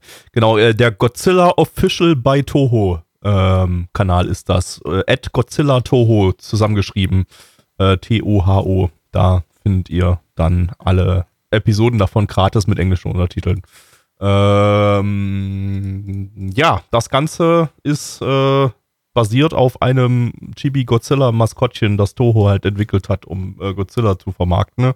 Da gab es schon mal, äh, bei MRL sind da schon zwei Anime von 2018 und 2020 eingetragen. Das sind aber keine richtigen Anime gewesen, das waren bloß so 30-sekündige Werbeclip-Sammlungen. Ähm, die eben Chibi Godzilla enthalten haben, der dann eben Godzilla bewerben sollte. Und jetzt gibt's halt erstmalig hier eine richtige Anime-Kurzserie mit drei Minuten Episoden.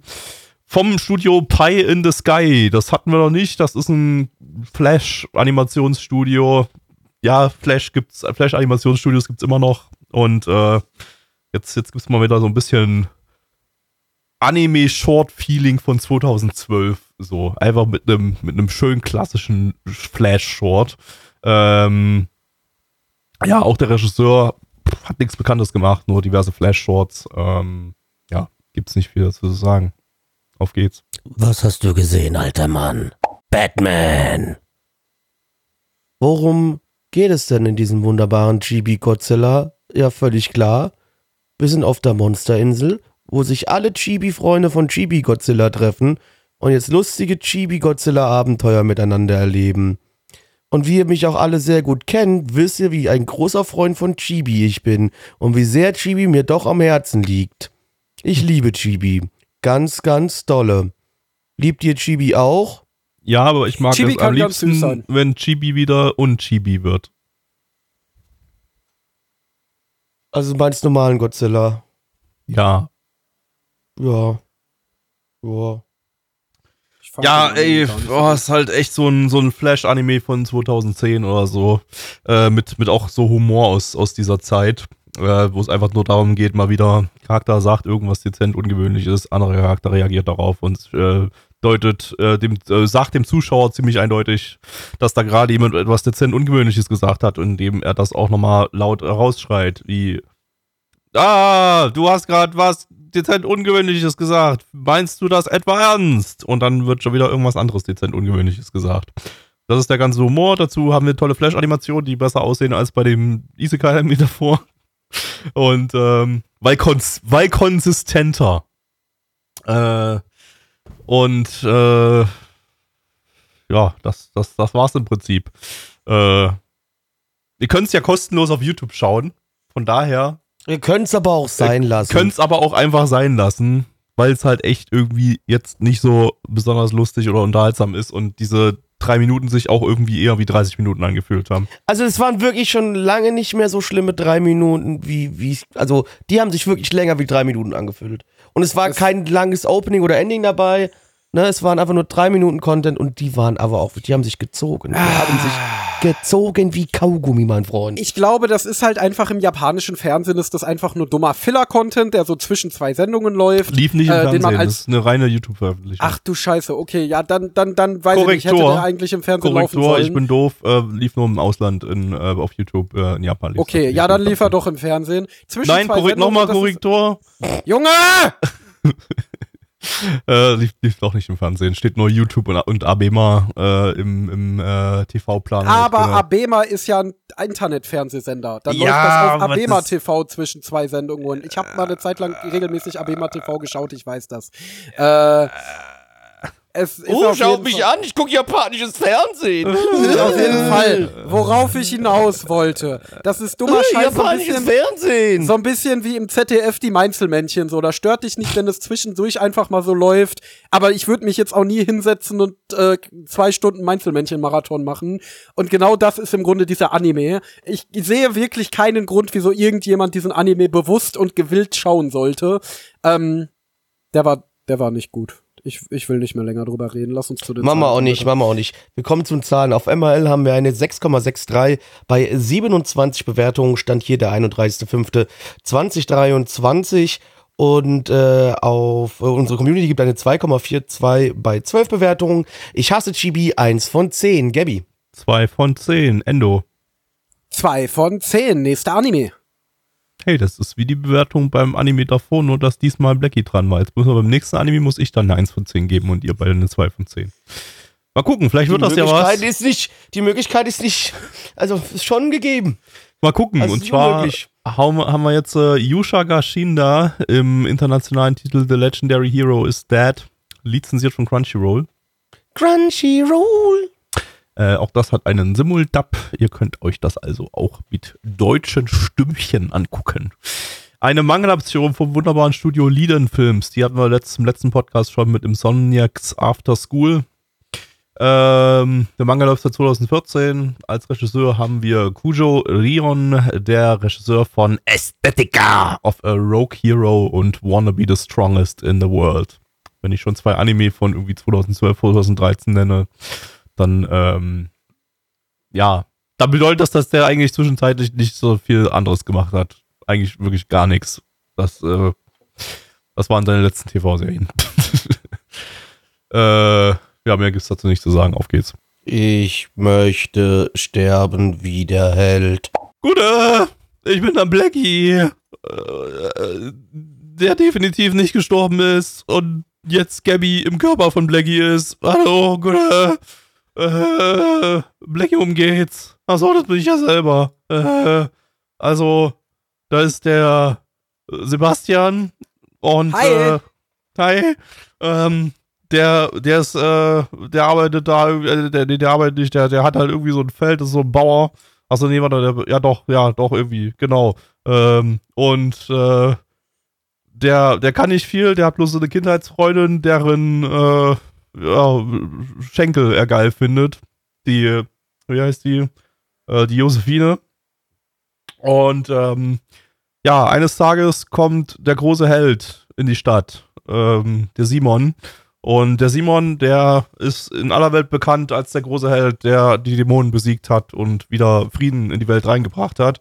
Und ähm, ja, kurz bevor er in dem Dorf aufschlägt, äh, greift ein Dämon an und möchte das Dorf zerstören. Aber der Simon, der ist ja der große Held und äh, rettet das Dorf vor dem Dämon, kurz bevor er die Josephine äh, töten, tötet. Also, also töten möchte, der Dämon. Und ähm, ja, dann sieht er einen leckeren Schweinebraten, den der Sebastian aufgebaut hat. Äh, und will da hingehen und tritt dabei in eine Falle vom Sebastian, die er für die Dämonen aufgestellt hat, fällt in ein großes Loch, wird aufgespießt, ist tot. Damit ist der legendäre Held tot und eine Necromancerin namens äh, Annette äh, ja, teleportiert jetzt den Verstand von Sebastian in den Körper vom legendären Helden rein, sodass der jetzt so tun muss, als wäre der legendäre Held. XD. Ich habe irgendwie die Vermutung, du bist gar nicht wirklich Blackie im Körper von Gabby, weil Blackie immer, ja auch, wenn er was? den Namen Sebastian nutzt, ähm, und ich sage Hi, sagt er immer nicht du. Und das hast du jetzt nicht gemacht. Also du Oh. bist ein Faker, verbrennt ihn! Nein! Äh, ja, zum Anime. Ähm, also ich muss sagen, äh, ich glaube, dir hat's nicht so gefallen. Mir hat es tatsächlich ziemlich gut gefallen. Äh, es hat mich vom ganzen Style sehr an Konosuba erinnert. Ich finde, es ist genauso aufgebaut wie die Geschichten von dem Konosuba-Autor, von dem es jetzt ja auch schon mehrere Adaptionen gibt. Also neben Konosuba selber gab es ja da Hatage Kimonomichi 2019 oder 2021 war das, glaube ich, Competence Will Be Dispatched oder Sentuin Hakken Shimas hieß das, glaube ich. Ähm, und die sind immer ganz ähnlich ausgebaut. Also es gibt immer quasi so eine Grundprämisse, die äh, ein bisschen. Okay. Äh, das war gerade irgendwie sehr weird. Ähm, ich habe gerade irgendwo aus meiner Wohnung. Also ich glaube, es hat sich angehört wie ein Kuckucksuhrgeräusch. Ähm, es kann sein, dass es auch von draußen kommt, weil ich habe das Fenster auf, aber es war sehr merkwürdig. Das war wirklich so ein also, das hat man jetzt im Discord nicht gehört, aber in der Aufnahme. Es war wirklich Ich- dieses, dieses typische Kuckucksuhren-Kuckuck. Okay, Ich egal. habe ich hab während letzte, letzte Nacht äh, beim WoW-Zocken noch, als ich im Voice-Chat noch war mit, mit den anderen, ähm, habe ich plötzlich ein riesengroßes, lautes Explosionsgeräusch gehört von draußen. okay. Ähm, und dann festgestellt, dass da draußen Leute Polenböller direkt vor meiner vor meinem Haus gezündet haben. Ja, wild. Äh, okay, ähm, um, mal, um mal wieder aufzunehmen. Also ich finde, es dreht sich, äh, es ist ähnlich aufgebaut wie die Geschichten vom Konosuba-Autoren. Ähm, wie gesagt, du hast hier halt so diese quirkigen Charaktere, die komplett bescheuert sind.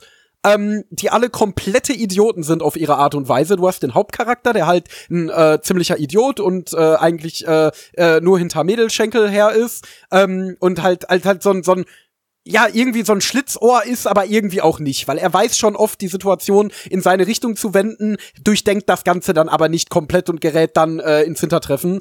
Ähm, dann hast du die, seine Kindheitsfreundin, die halt die ganze Zeit nur dem legendären Helden hinterher thirstet und ansonsten so äh, total äh, grob ist und halt auch total dämlich. Dann hast du diese, ähm, äh, äh, diese, diese, diese Magierin, die ist halt äh, so ein bisschen die Megumin, die ist so dieses, ähm, ja, dieses, dieses total verstrahlte Mädel, das äh, äh, die ganze Zeit äh, total weirde Takes hat und eigentlich auf jede Situation nur komplett dämlich reagiert. Ähm, und und da, die, die Art, wie die Gags geschrieben sind, also wie sie funktionieren, dass halt dann diese Idiotentruppe aufeinander trifft und dann von einer bescheuerten Situation in die nächste gerät, das ist halt sehr ähnlich wie Konosuba ähm, und die anderen Werke von dem Autor, ähm, die ich teilweise ganz gut finde. Ähm, ich muss sagen, ich fand das hier besser als Competence Will Be Dispatched, was ja das letzte war, was ich von dem Autor gesehen hatte, weil ähm, Competence sehr viele Witze hat, die nicht lustig waren. Und diese äh, Folge war halt, teilweise waren Witze, die ich sehr lustig fand. Ähm, zum Beispiel als der Oger, also, also die, die chillen da bei dem Hauptcharakter auf der Farm und dann greift ein Oger an und will seine Kindheitsfreundin umbringen ähm, oder fressen und er denkt sich, hm, wie kann ich jetzt dafür sorgen, dass sie gerettet wird? Ich äh, mache jetzt einen Grill an und grill ein bisschen Schweinefleisch und fächel ihm den Duft davon zu und dann will er doch bestimmt lieber das schöne Schweinefleisch essen als meine Kindheitsfreundin. Das fand ich zum Beispiel lustig, weil das war be voll bescheuert. Dann hast du so Witze, so typischen äh, äh, Mansei-Humor, wie auch im Anime davor, wo irgendein Charakter etwas dezent Ungewöhnliches tut und die anderen sagen, äh, du hast aber gerade was dezent Ungewöhnliches getan. Das finde ich dann wiederum ein bisschen weniger lustig. Ähm, ja, und, und das war halt wirklich so vollkommen wechselhaft, die Qualität. Ja, aber es waren ja. doch einige, einige von den witzigen Witzen da drin. Genau, das war auch so, bei mir ist die Bewertung permanent geschwankt, während ich das geschaut habe. Ähm, so der Anfang so, der war irgendwie, ja, hm, äh, sah es erstmal nach einem Häufchen nichts aus, weil ich auch den, den Anime überhaupt nicht auf dem Schirm hatte, in, in keiner Weise irgendwie. Ich habe den so, so komplett ausgeblendet, dass der überhaupt existiert. Hat auch keine tolle Bewertung auf ML oder so, äh, also sogar eine ziemlich niedrige. Ähm, und äh, damit war das Ding bei mir aus dem Verstand raus. Dann, dann ging das auch so los ohne Erwartungen. Und dann kamen dann aber doch so ein paar Gags, wo ich so gedacht habe, boah, das ist ja eigentlich ziemlich witzig. Das ist so dieser Scumbag-Humor, auf den ich eigentlich ziemlich stehe. Genau. Ähm, so ein bisschen auch trottel, trottelige Charakterwitze wie bei Konosuba und so. Das, das macht am Anfang dann doch eigentlich einen ganz, ganz coolen Eindruck. Die Prämisse war irgendwie auch ganz witzig. Ähm, und dann ging es dann plötzlich qualitativ wieder runter und hat so ein bisschen vor sich hingeplätschert. Und dann fand ich wieder irgendwie die meisten Witze nicht mehr so wirklich witzig und so ein bisschen repetitiv und dann, oder vorhersehbar. Äh, dann kamen wieder ein paar Witze, die ich wieder ganz nett fand, aber so richtig hat es nicht mal den, das, das, den, das Humorniveau vom Anfang wieder erlangt. Und das ging die ganze Zeit eigentlich bis zum Ende hin, hat sich das so durchgezogen. Da kamen immer mal wieder so ein paar Witze, die fand ich, fand ich irgendwie ganz, ganz nett und teilweise vielleicht sogar richtig witzig. Ähm, also richtig witzig jetzt nicht, dass ich irgendwie laut gelacht habe, aber dass ich zumindest so einen leichten Schmunzler, äh, dass es einen leichten Schmunzler mir hervorgelockt hat, aber äh, ja, also das war, das war mir, es, es, es wirkte so ein bisschen, als wenn der Autor echt so ein paar stabile Gags im Kopf hatte, aber sich das dazwischen nicht so ganz äh, überlegt hat und dann einfach so ein paar typische äh, Isekai Fantasy Tropes reingeworfen hat mit mit äh, Gildenaufträgen und äh, ja und den ganzen Spaß und und und äh, Mana-Kraft messen über einen Stein und der ganze, das ganze Gedöns, was man, was man echt in jedem, jedem Anime aus der, von der Sorte hat. Äh, und dann, ja, also irgendwie wollte es, wollte es das so ein bisschen parodieren, hat es aber dann aber auch nicht so richtig geschafft, weil dann halt echt manchmal so ein paar Gags, Gags drin waren, die nicht wirklich gezündet haben. Auch so ein bisschen wie beim Konosuba-Autor. Der hatte ja dieses, ähm, Kombatanten werden entsandt. Das ist ja dieses gemacht, äh, ne? Competence will be dispatched, von dem ich gerade erzählt habe, was der letzte Anime so, ja, war, so, der von ihm adaptiert wurde. Ah ja, gut, da hatte ich das gerade kurz nicht gehört. Ähm, genau, der, der auch irgendwie, ja, solche Probleme hatte, wobei der, den fand ich, glaube ich, super, also den fand ich wirklich richtig unlustig in der ersten Folge, glaube ich. Äh, äh, hier Hatage Kimonomichi. Stimmt, das war auch vom Kono, Konosuba Autor. Der hatte auch das so. Waren genau die beiden Titel, die ich am Anfang der Aufnahme genannt habe. Gabby, please, hör mir doch mal zu, Mann! Entschuldigung, ich war kurzzeitig nicht aufmerksam am, am Anfang der Aufnahme. Ähm, genau, und, und, der hatte halt genau das Problem so, dass das, dass das, das, äh, den, den hatte ich ja komplett geschaut und der hatte halt wirklich auch so ein übelstes, so eine übelste Qualitätsschwankung, was den Humor betrifft. So, daran hat es mich voll erinnert.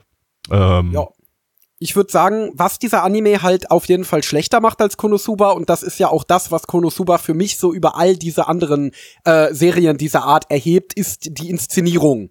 Weil ich finde, dieser Anime, der war, wie man es von Liedenfilms gewohnt ist, halt komplett oder, oder bis auf eine Szene, die ich ein bisschen kreativ fand, ähm, da wo er äh, äh, diese Kampfszene, wo er gegen diesen Leibwächter kämpft, um zu zeigen, dass er wirklich der legendäre Held ist und wo es dann auch zwei teilweise mal ganz nette Animationen gab, äh, dass er super dröge inszeniert ist. Also wirklich super Standard inszeniert, nicht scheiße, er sieht auch nicht scheiße aus, aber er sieht halt komplett basic aus, er ist basic inszeniert, du hast basic Kamerawinkel, basic äh, Comedic Timing, ähm, es ist halt wirklich eine Inszenierung wie nach dem äh, nach dem Reißbrett, äh, wie nach so einer und, Checkliste. Und, und, und halt auch irgendwie so eine das ist auch so ein Liedenfilmsproblem häufig bei vielen Titeln von denen, dass es so eine so ein so eine generelle Bildkomposition aus dem Jahr 2010 oder so. Genau. Hat. Also so, ja, dass, ja, dass, das so, so, das Ganze dann noch mal billiger. Oder 2005 bis 2010 so. In dem Sinne, so, so, so zu einem Zeitpunkt, als man digitale Animation, äh, so digitale Produktion schon so ein bisschen so weit hatte, dass was irgendwie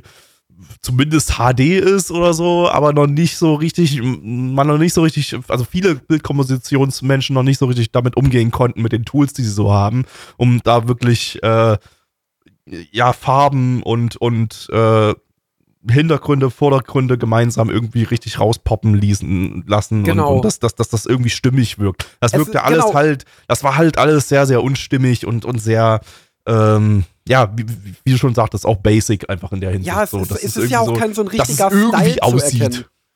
Genau, also es ist kein richtiger Style zu erkennen, so wie jetzt, äh, keine Ahnung, also wenn man diese Season mal guckt, zum Beispiel Oshinoko ist ja ein sehr, sehr stylesicherer Anime, der genau weiß, wo er optisch hin will, wo wirklich alles, ja. äh, auch Compositing-mäßig, wie aus einem Guss wirkt. Und das hast du hier halt nicht. Also es wirkt halt wirklich, als hätte irgendein Department die Hintergründe gezeichnet, irgendein Department halt die Charakteranimation gemacht und dann hat man das irgendwie aufeinander geklatscht und dann so belassen, ohne da noch irgendwelche Filter drüber zu legen, die das ja, vielleicht das einheitlicher machen, was ja momentan gang und gäbe ist oder so. Oder ist irgendwie ist so wirklich klassisches, klassisches Liedenfilms und so. Wahrscheinlich bricht es nach ein paar Folgen dann auch ein bisschen ein. Genau. So, äh, das so, ist halt also ein bisschen schade weil das Ding ist halt, das ist halt, was Konosuba so gut macht. Also ich fand bis jetzt, ich habe viel gesehen vom Konosuba-Autor. Ich glaube, alles, was bis jetzt als Anime adaptiert wurde. Und ich fand es immer mit außer in Konosuba. Und ich glaube, in Konosuba tragen da die ganzen lustigen Meme-Gesichter, die sehr schnelle Comedy, äh, das, das schnelle Timing, die guten Synchronsprecher und so weiter. Also, also wirklich die Umsetzung so unglaublich dazu bei.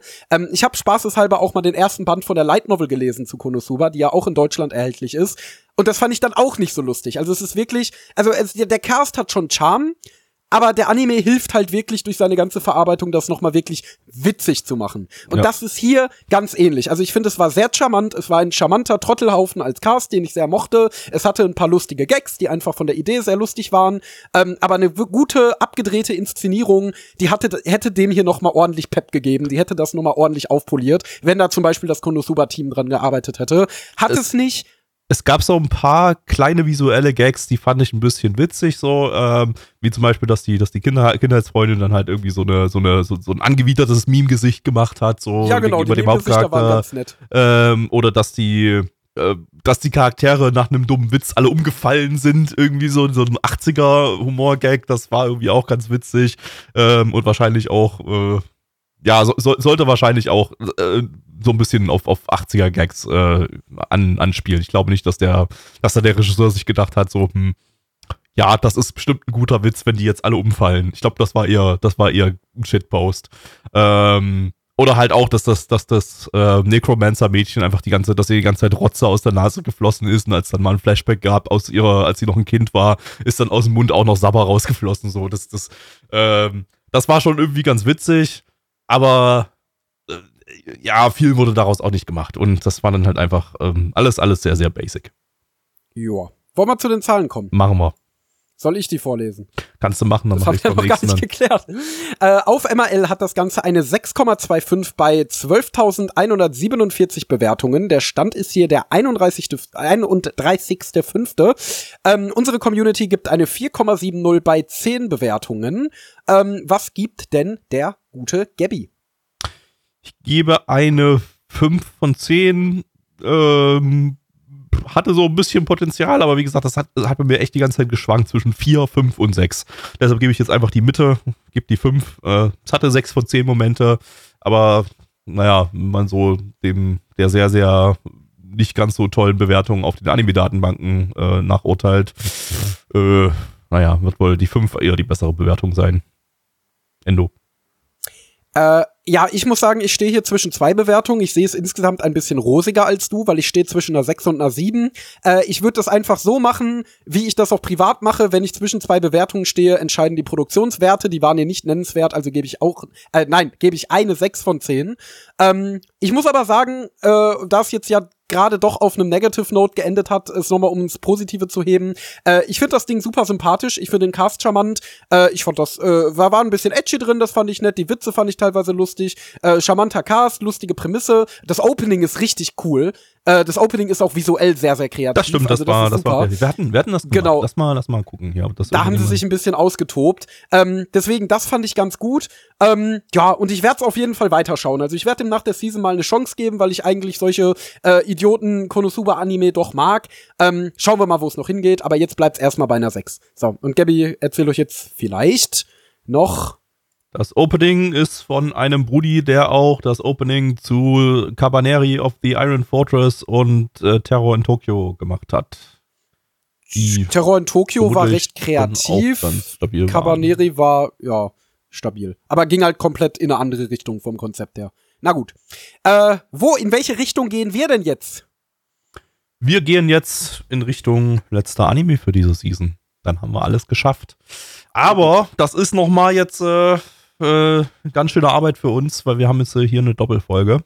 Und zwar bei Yakitori Soldiers of Misfortune. Lizenziert Mm. von Netflix. Netflix, Leute. Das war auch wieder so ein äh, Komplett-Drop. Der ist äh, vollständig veröffentlicht worden, schon auf äh, Netflix mit ähm, sechs Episoden.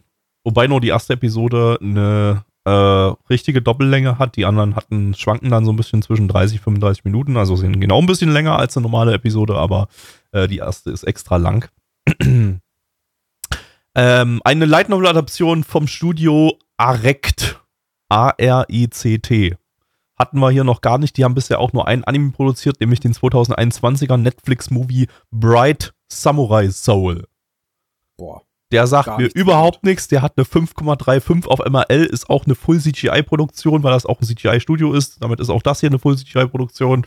Ähm, ja, also, wenn die jetzt nicht noch den einen Titel gehabt hätten, hätte ich jetzt wieder gesagt, hier äh, X-Arm-Style, Geldwäsche, CGI-Studio oder so.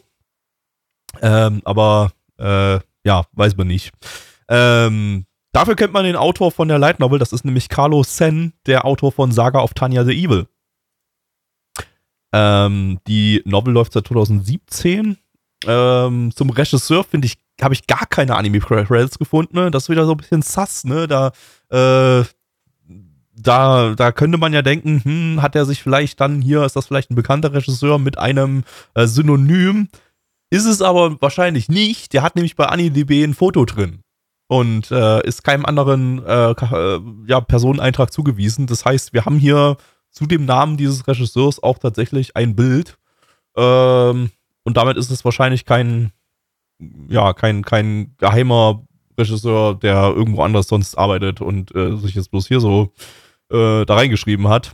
Aber ja, hat anscheinend gar nichts irgendwie bisher mit Anime zu tun gehabt. So ein bisschen wie der, wie der Ex-Arm-Regisseur wahrscheinlich.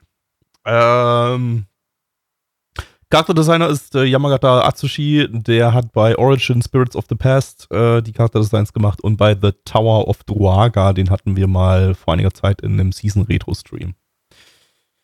Ja, Netflix, CGI-Anime, da haben wir Bock drauf. Ähm, aber ey, vielleicht wird's ja gut. Saga of Tanya the Evil Autor, der kann ja vielleicht was. Mal schauen. Auf geht's. Lecker Yakitori. Quietsch, quietsch, quietsch, quietsch, quietsch, quietsch, quietsch. Quietsch, quietsch, quietsch, quietsch, quietsch, quietsch, quietsch, quietsch, quietsch, quietsch, quietsch, quietsch, quietsch, quietsch, quietsch, quietsch, quietsch, quietsch. Das war rattisch und bedeutete, das Wort quietsch ist sehr schlecht hinter dem Wort quietsch auszusprechen. Ja, Endo, worum geht's? Danke, dass du mich fragst, Endo. Ich werde dir jetzt die Story zusammenfassen. Oh, danke, Endo, dass du das immer für mich machst. Kein Problem, Endo. Ich hab dich ziemlich gern. Okay. ähm, ja. Dieser Anime hat mein Hirn komplett frittiert. Quietsch, quietsch, quietsch, Äh, quietsch. genau, quietsch, Quietsch, quietsch, quietsch, Das, ist, quietsch. das ist wirklich alles, was gerade in meinem Hirn vor sich geht. Okay. Wir sind seriöse Podcaster. Ähm, also, der äh, gute Akira wohnt in einem Japan der Zukunft, das von den sogenannten Shorin kontrolliert wird. Das ist ein diktatorisches Regime, ähm, das äh, ja diktatorische Dinge tut und äh, das Ziel hat, äh, das Sonnensystem einzunehmen und damit verschiedenen weiteren Fraktionen im Krieg steht. Ähm, ja. und die kämpfen jetzt gegeneinander. äh, ja, ähm, genau. Und ähm, auf jeden Fall äh, sch- schließt sich Akira den Yakitori an. Das ist eine Infanterie, die sich um verschiedene Angelegenheiten im Sonnensystem kümmert.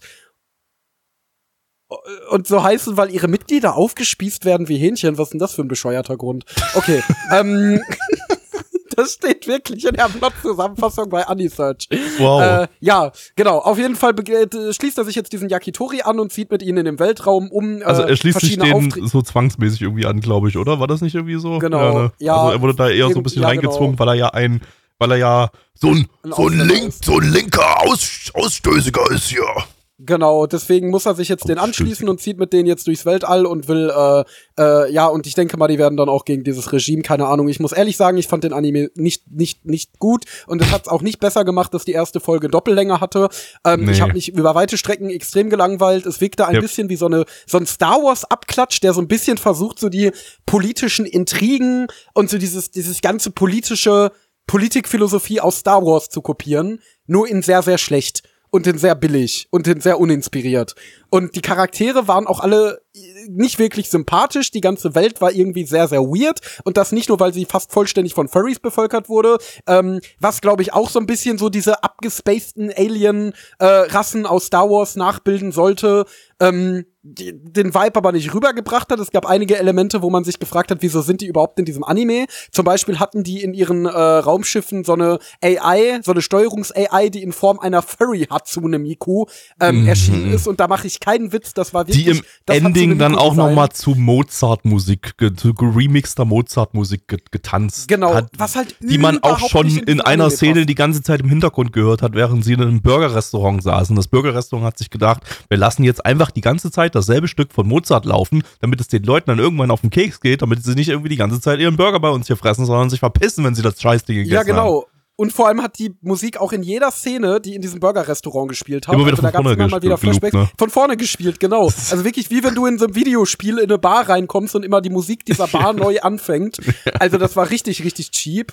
Ähm, ja, optisch war es ansonsten nicht das allerhässlichste CGI auf dem Markt, aber schon echt nicht hübsch. Also Wir haben vorhin gesagt, das sieht so ein bisschen wie so ein, wie so ein Polygon Pictures Anime aus der Polygon Pictures Anfangszeit aus. So, also das, äh, ja, also es ist kein X-Arm, auch vom Regisseur her nicht. Also da habe ich jetzt das, das Allerschlimmste erwartet bei einem Regisseur, der zuvor noch nie irgendwie an Anime gearbeitet hat. Da war zumindest so, ja, es wurde zumindest versucht, das so ein bisschen in Szene zu setzen und so ein bisschen Wumms auch so in die Action-Szenen reinzubringen. Das sah jetzt alles trotzdem nicht geil aus. Es war wieder, es gab so die üblichen Framerate-Probleme, auch so mit unterschiedlicher Framerate in einer Szene, dann mit Kamerabewegungen, die übelst rucklig waren und äh, allgemein detailarmen Models, äh, mehr schlecht als rechtem äh, äh, Cell-Shading und ja, war alles nicht so geil, aber irgendwie gi- ging's schon. Das war schon noch zumutbar vom, von der Optik her, aber geil sah es jetzt nicht aus. Also das, das, äh, nee, also ist auch sowas, wo, Ja. mich die, wo mich die Optik dann trotzdem eher abturnt. es sah halt aus wie so die besten Anime, die Polygon Pictures im Angebot hatte. Ja, wobei auch von Polygon Pictures gab es schon noch ein paar besser aussehende Sachen in letzter, letzter Zeit. Also, ähm, was hat man hier, äh, ich glaube, Drifting Dragons oder so, sah, glaube ich, ein ganzes Stück besser aus. Äh, Das war ja auch ein Netflix-Titel. Aber ja, also, ey, das trifft das trifft schon wieder ganz, trifft halt, Netflix trifft halt hier ganz gut. Das ist halt wieder ein Produkt, das Netflix rauskloppt, äh, was irgendwie extrem unambitioniert ist, oder zumindest die Leute dahinter extrem unambitioniert rangehen an das ganze Ding, um, um ja, da steht halt ein großer Name in dem Fall drauf, mal wieder beim, beim Autor, den, der, der von Saga of Tanya the Evil. Den kennt aber halt aus dem Netflix-Publikum niemand so wirklich. Und außerhalb des Netflix-Publikums, wo, wo die Leute den kennen, äh, quasi die Otaku-Szene, die kehren halt wiederum nicht auf diese un, äh, über diese unambitionierten Netflix-Anime. Das kriegt nicht mal jemand mit, dass das, dass das, dass das, ne, dass das irgendwie existent ist. Und damit frage ich mich, was das Projekt soll. Es ist halt, niemand wird einen Fick drauf geben, niemand mag's. Es ist halt, die Bewertungen sind nicht geil und so, ne, was, was soll das? Kann Meistens ist es ja so, dass die halt so einmal im Jahr oder ein paar Mal im Jahr ihre äh, äh, Ankündigungsevents haben, wo sie halt neue Sachen ankündigen. Da kündigen die dann immer so äh, sieben, acht neue Anime an. Und da sind dann so zwei oder drei bei. Das sind meistens die Handanimierten, die so ein bisschen Bass erzeugen können. Aber dann halt auch ganz viel von diesem CGI-Zeug. Und ich glaube, die Trailer dazu, das gucken sich halt nur die absoluten Anime-Cracks an, die wirklich jeden neuen Release äh, auf dem Schirm haben wollen. Ähm, ich glaube, das ja, und ja nicht sonst- mal einen Trailer, oder? Sonst weiß ich gar nicht auch, an welche Zielgruppe sich das richtet, weil Anime-Fans finden das scheiße. Äh, es gibt ja genug Anime-Fans, die generell beim äh, Begriff CGI sofort in den Sack hauen äh, und da gar keine Lust mehr drauf haben. Ähm, ja, und ich glaube, an Normies richtet sich das auch nicht. Also ich könnte mir vorstellen, dass es sich vielleicht an so ein Normie-Geek-Publikum richtet. So, ja, ich mag Star Wars und Harry ich, Potter. ich habe gerade bei IMDb mal reingeguckt. Da hat's, Scotty. auf, auf IMDb hat es tatsächlich die höchste Bewertung von, von, von allen Genau, das kann ich Datenbanken. mir Hat's eine vorstellen. 6,7 von 10 und ist damit ein ganzes Stück höher Genau. als die ganzen anderen Bewertungen. Also, äh, es ist, also es sind, da haben aber auch plus 250 Leute bewertet, ne? Also, das, das ist halt irgendwie wirklich so, so, so. Aber ja, das könnte ich mir halt vorstellen, dieses dass das sich an so Leute wahrscheinlich, ja. Genau, die, die, Die so sich ein schon mal Lust auf so einen Sci-Fi-Schinken haben und sich schon sowas mal angucken. Und dann irgendwas jetzt bei auch Netflix halt mal anklicken, so, was so ein bisschen Genau. Sci-Fi aussieht, ne? Aber so und Anime-Publikum, zu hohen Ansprüche also, haben. äh, um das vorwegzunehmen, es haben nicht, nicht bewertet, was wir sonst immer ansagen, sondern äh, überhaupt eingetragen, gerade mal 1500 Leute auf, auf MRL. Ja, und das ist nichts. Das ist nichts. gar nichts. Also, wir Also reden hier von weltweit. Weltweit haben 1500 Anime-Fans aus der wirklich Core-Anime-Community das Ding auf dem Schirm. Also, äh, Ich hatte letztens die Bewertung für ein Anime geupdatet bei mir. Das war, glaube ich, äh, ja, äh, genau, das war, das war Rokudos Bad Girls aus der aktuellen Season. Und dann habe ich, hab ich zufällig mal gesehen, dass die nur 5000 Leute eingetragen haben. Und dann habe ich mir gedacht, boah, das ist aber echt wenig. Also 5000 Ja. Leute sind echt nicht viel, wenn man mal vergleicht Oshinoko, der Hype diese Season, den haben ungefähr 100, 160.000 Leute eingetragen. Und jetzt könnt ihr euch mal ausrechnen, wie fucking unbekannt dieses Ding hier sein muss, wenn das gerade mal 1000 Leute eingetragen haben. äh, Ne, das Oshi ist- das ist Oshinoko ist bei äh, 475.000. Ach so, äh, ich habe hier bei äh, MyAnimalist 164.000. Ah, ja, das sind die Bewertungen. Bewer Ach so. Bewertung hat er hier nur 552. Ich habe hier, Uh. bei, ich hab hier bei Members geguckt. Also Leute, die das Ding überhaupt in irgendeiner Form auf dem Schirm haben und in irgendeiner Ja, Form in guck. ihrer, ihrer Liste eingetragen haben, ob nur als Watching, Plan to Watch oder was auch immer. Ähm, und da Ja, hat das Ding 1500 zu 475.000 bei, bei Oshinoko. Also, äh, nun. Ja. Nun, sollten wir, das, das, das lässt uns dann letztendlich auch die wichtige Frage aufwerfen, sollten wir weiter Worte über diesen Anime verlieren?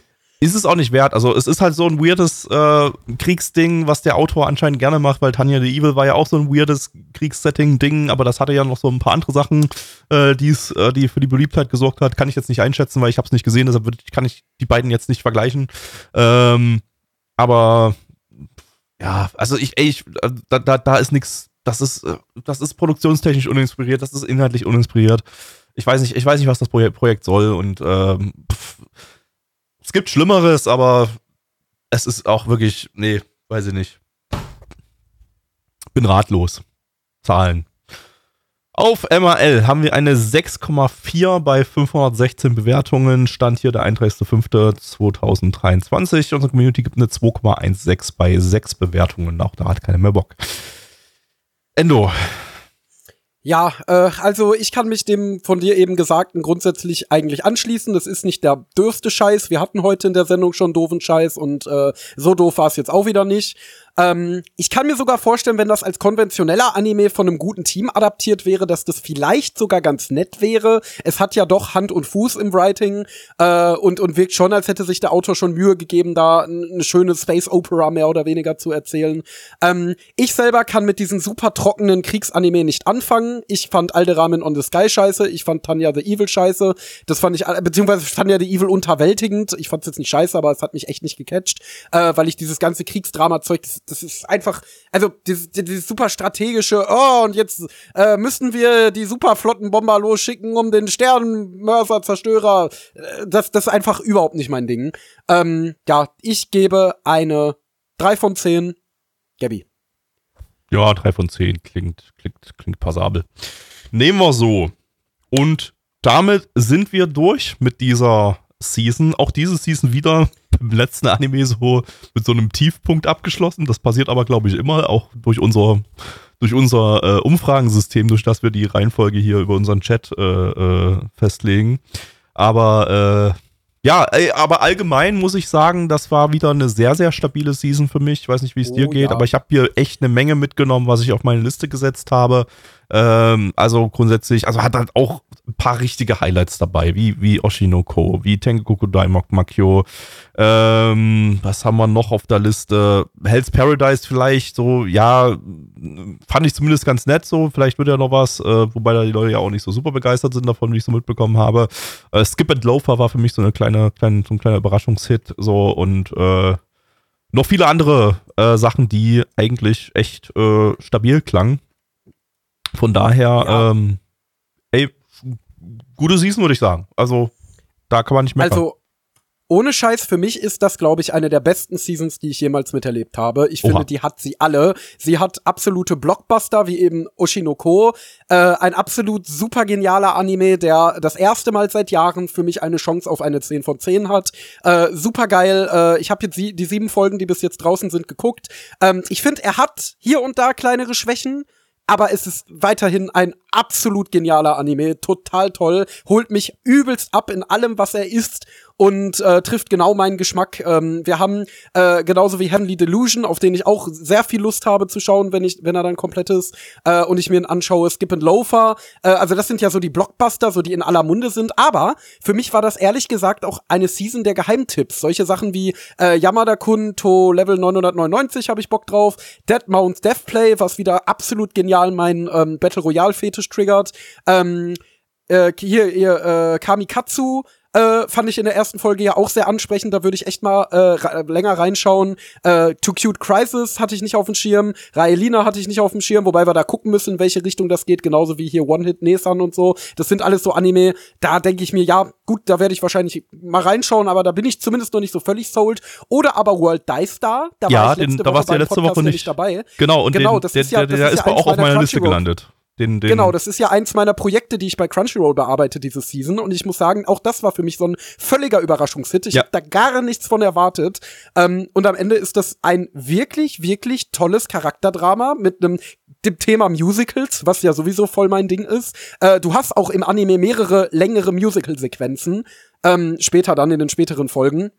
Also äh, trifft wirklich da Also- voll meinen Nerv. Also es geht eher in Richtung Musical, nicht in Richtung Theater, weil in der ersten Folge war ja jetzt nicht so wirklich doch, doch, so viel es, äh, es ist halt ein Musical. Musical-Theater, aber es geht Okay. sehr so um die Inner Workings eines Theaters. Also sehr so, ne, wer spielt jetzt welche Rolle und so, wie spiele ich die am besten, wie finde ich in die Rolle rein. Äh, natürlich dann auch darum, dass die sich ja immer gegenseitig so ein bisschen auszustechen versuchen, wer jetzt Die Star wird. Es ist halt ein realistischeres Review Starlight so ein bisschen. Es ist auch ein bisschen seichter als Review Starlight. Also ich würde es in erster Linie als Charakterdrama und wenn man jetzt böse sein will, Seifenoper bezeichnen. Aber es ist trotzdem total gut. Es hat tolle Charaktere, es ist großartig künstlerisch umgesetzt. Also Regie und Optik sind gut. Ähm, vor allen Dingen in den Theaterszenen, wo sie animationstechnisch einige richtig krasse Sachen rausgehauen haben. Äh, es ist atmosphärisch, es trifft mich vom Thema. Es ist natürlich jetzt nicht der größte Wurf der Anime-Geschichte, aber es ist einfach ein guter Anime. Ja, äh, mit deck, deckt sich so mit dem, was ich letzte hätte. Woche so gesagt habe. Also ich habe ich hab dem auch, der ist bei mir mit einer 7 von 10 reingestiegen, so dass das, äh, da habe ich ganz, ganz gute Hoffnung in das Ding. Den fand ich, fand ich sehr stark, die erste Folge. Genau, World Dice Star, äh, totaler Geheimtipp, äh, ist auch bei MyAnimeList tatsächlich nur von äh, 1000 Usern bewertet, sehe ich gerade. Also äh, lasst euch den Tipp auf jeden Fall von eurem Lieblingsendo mal schmecken. Geht mal auf Crunchyroll und schaut euch World Dice Star an. Äh, ist ein toller Anime, der zu wenig Aufmerksamkeit bekommt. Äh, ja, und dann natürlich äh, hier, The Legendary Hero is Dead, den wir diese Season hatten. Ähm, der, ja, mir ja auch gut gefallen hat jetzt in der Sendung. Äh, diese Season, diese Folge meinte ich. Ähm, ja, genau. Ansonsten haben wir noch äh, von den Anime, die ich schaue, auch einige enttäuschendere Sachen dabei. Das Konosuba-Spin-Off, muss ich sagen, enttäuscht mich bis jetzt sehr, ähm, weil ich finde, dass man da den Stuffwechsel doch sehr merkt und gerade die Dinge, die äh, ich heute auch angesprochen habe, die Konosuba so gut machen im Vergleich zu Light Novel, die fehlen hier und das merkt man halt auch und dann merkt man halt auch, dass der Autor eigentlich gar nicht so ein krasser Autor ist und die äh, Umsetzung das Ganze doch schon ziemlich getragen hat, was jetzt hier bei äh, dem Spin-off eben nicht mehr der Fall ist, weil der Stuff gewechselt wurde. Mehr dazu werde ich euch wahrscheinlich in ein paar Wochen dann erzählen beim Bonus-Content, wenn ich den Anime dann äh, ein bisschen genauer vorstelle. Ähm, ja, aber ich muss insgesamt sagen, es ist für mich einfach eine phänomenale Season. Wir haben Blockbuster dabei, wir haben Geheimtipps dabei, äh, wir haben natürlich auch einiges an Leerlauf, aber nicht so viel wie in manch anderen Seasons. Ähm, Mushel zum Beispiel fand ich ja ziemlich overhyped in der ersten Szene. Äh, Rokudos Bad Girls geht mir ehrlich gesagt auch ziemlich auf den Keks beim Bearbeiten momentan. Der ist leider, äh, ja, der ist leider sehr stumpf geworden und äh, sagt mir jetzt nicht so wahnsinnig zu. Ähm, ja, mein Clueless First Friend hat au- ha- auch seine Ups and Downs und so weiter. Aber wie gesagt, dafür haben wir mit Oshinoko halt auch einen Anwärter auf eine 10 von 10 dabei. Das gleicht es mehr als aus. Also ja, sehr gute Season. Spring 2023 wird auf jeden Fall in die Riege meiner Lieblingsseasons aufgenommen. Sehr viel geiles Zeug. Ich freue mich. Nice. Nice. Ähm, ja, damit sind wir durch mit der Season, wie gesagt. Jetzt kommt gleich noch Bonus-Content Okay. für euch. Ähm, äh, wir machen dann nächste Woche gleich weiter mit der nächsten Retro-Season. Äh, also nicht mit der nächsten Retro-Season, sondern mit der bereits angefangenen Frühling 2000-Season. Da haben wir noch zwei Sendungen offen. Da geht es dann nächste Woche damit weiter. Und ähm, im darauffolgenden, äh, in den darauffolgenden Wochen starten wir dann mit der Frühlingsseason 1995. Das ist die nächste Retro-Season, die wir ausgewürfelt haben. Das sind dann jetzt voraussichtlich nochmal vier Ausgaben hintereinander, die wir dann noch äh, hier äh, Retro-Podcast machen und dann gehen wir auch schon wieder in die neue Season dann rein, ab Anfang Juli. Gut. Jetzt. Geil. Äh, achso, ja. Äh, für die, die das abschalten wollen, kann- weil sie keinen Bock auf den Bonus-Content haben, vielen Dank fürs Einschalten. Wir hören uns dann nächste Woche wieder und äh, guckt bei unseren Stream jeden Donnerstag um 19.30 Uhr. Äh, da react, reacten wir live hier auf die Anime, die wir schauen und nehmen dann gleichzeitig den Podcast auf. Ähm, damit könnt ihr das alles dann schon so zwei Tage vorher hören. Und äh, Sonntag, neun- äh, 20 Uhr, haben wir unseren Retro-Stream. Da gucken wir uns alten Shit aus den 90ern an. So, ich habe keinen Folgt Blackie auf Bonus-Content. Twitter, at Oh ja. Templar, folgt mir auf Twitter, at Endor Electro und jetzt bitte Bonus-Content. Bonus Ich hab nix. Ihr bekommt jetzt komplett nur Endo geschwafelt. Viel Spaß. Genau, viel Spaß beim Endo-Geschwafel. Ich werde euch jetzt einen großen Batzen raushauen und den Anfang macht Licorice Recoil, ähm, den ich mir angeschaut habe. Also das erste, was ich dazu loswerden muss, es ist eine Dystopie. Ähm, Ansonsten würde ich sagen, das ist eigentlich echt ein absolut idealer Original-Anime. Also äh, der Anime hat mir so unfassbar gut gefallen. Also es ist so unglaublich, vor allen Dingen, wenn man sich so ein bisschen die Produktionshintergründe durchliest, dass das ein Projekt war, das von A1 Pictures mit sehr geringer Priorität behandelt wurde, wo das äh, der Staff echt nicht viele Ressourcen bekommen hat, um das Ganze umzusetzen, äh, wo wir mit äh, Shingo Adachi einen komplett unerfahrenen Regisseur haben, dessen erstes Regieprojekt das hier war. Äh, finde ich, ist es absolut unglaublich, was der Staff da geleistet hat. Also alleine schon, wir können ja mal mit der Optik anfangen. Also der Anime ist, würde ich sagen, wirklich Next Level Shit. Äh, ich würde sagen, der ist definitiv so auf einer Stufe mit Chainsaw Man, was die, äh, was den optischen Bombast angeht. Also du hast eigentlich in jeder Szene super detaillierte Charakteranimationen, super äh, detailreiches Acting. Ähm, die Action-Szenen sind natürlich auch spektakulär und mitreißend. Du hast wunderschöne Hintergründe, versteht sich von selbst. Super tolles äh, Compositing, super schön. Es wirkt alles wie aus einem Guss. Also das ist wirklich völlig bombastisch und diese tollen Animationen und vor allem die tollen Charakteranimationen führen halt zu dem, was eigentlich der emotionale Kern des Anime ist. Und zwar letztendlich, klar, die Beziehung zwischen Chisato und Takina. Ähm, aber ich muss ehrlich sagen, also es wird immer überall so deren Dynamik hervorgehoben, aber für mich war es weniger die Dynam Dynamik, sondern eher Chisato selber als Charakter, weil sie halt einfach ein so unglaublich vielschichtiger und ausgearbeiteter Charakter ist mit so, ähm, detaillierten Wertvorstellungen und Moralvorstellungen in Bezug auf diese Welt, äh, so viel persönlicher Historie, die sie formt zu dem Mensch, der sie jetzt ist, so viele tolle Überzeugungen, mit denen ich halt auch so total vibe. Also einmal, weil diese Genki Girl Charaktere natürlich generell mein Type sind, aber andererseits auch, weil ich einige der Überzeugungen, die sie äußert, vor allen Dingen ähm, in dieser einen Folge da, wo sie, ähm, wo dieser Kampf äh, mit von ihr und Takina, äh, das ist jetzt glaube ich kein großer Spoiler, wenn doch, dann dann ähm, dann, dann es gibt fünf oder zehn Sekunden nach vorne, dieser Kampf von ihr und Takina in der Akademie gegen die anderen, äh, wie sie sie da aufbaut und was sie ihr über so den, den Spaß am Leben und die Bedeutung des Lebens und des Selbstwert, äh, den Selbstwert beibringt, das sind Dinge, die ich auch selber für mich feststellen musste in den letzten Jahren oder festgestellt habe oder feststellen durfte eher ähm, und wo ich mich echt drin gesehen habe und mir echt gesehen habe, wow, da steckt wirklich Message hinter, da steckt wirklich Aussage hinter da und von dieser Charakter hat ja noch mal eine persönliche Biografie, aus der er das zieht. Also das ist äh, unglaublich gut, auch wie die Geschichte erzählt ist. Äh, ich finde, dass die Abfolge der Ereignisse ist halt auch genau perfekt. Du hast ja zwischendurch immer mal wieder so ein paar Slice-of-Life-Momente, ähm, wo der Anime dann wieder sehr, sehr ruhig wird. Dann hast du wieder sehr actionreiche Passagen. Gegen Ende hin wird dann sehr aufgedreht. Total genial, wie ich finde. Ähm, die Dystopie an sich und die Welt an sich ist jetzt natürlich nicht wahnsinnig innovativ.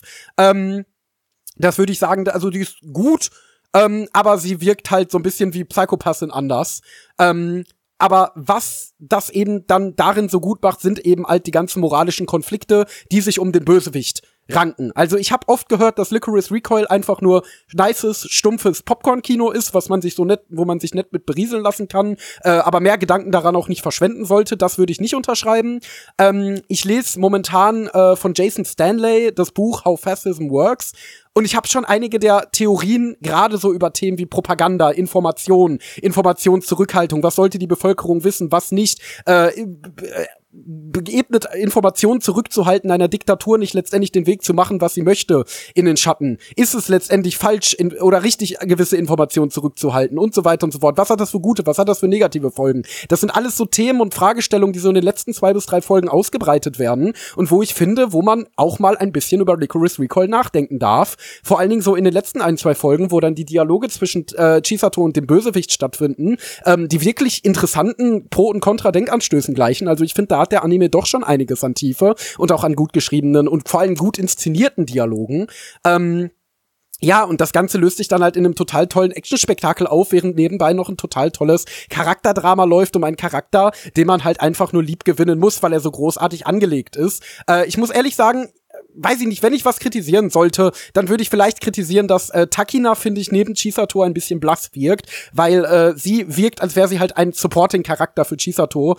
Ähm, und, und quasi nur dazu da, Chisato weiter zu stützen und eigentlich relativ wenig eigene Entwicklung durchmacht. Aber das ist Kritik auf super hohem Niveau. Also Licorice Recoil war ein Anime, der exakt meinen Geschmack getroffen hat. Er hatte äh, äh, total niedliche, tolle Charaktere. Wie gesagt, mit Chisato ein echt Charakter mit Vorbildfunktion, wo ich mir vom Mindset her denke, da kann ich mir einiges von ihr abschauen in meinen Alltag. Und wenn ein Charakter erstmal an der Stelle für einen ist, dann zeigt es eigentlich, was für einen Impact dieser Charakter hat, wie großartig er eigentlich angelegt ist.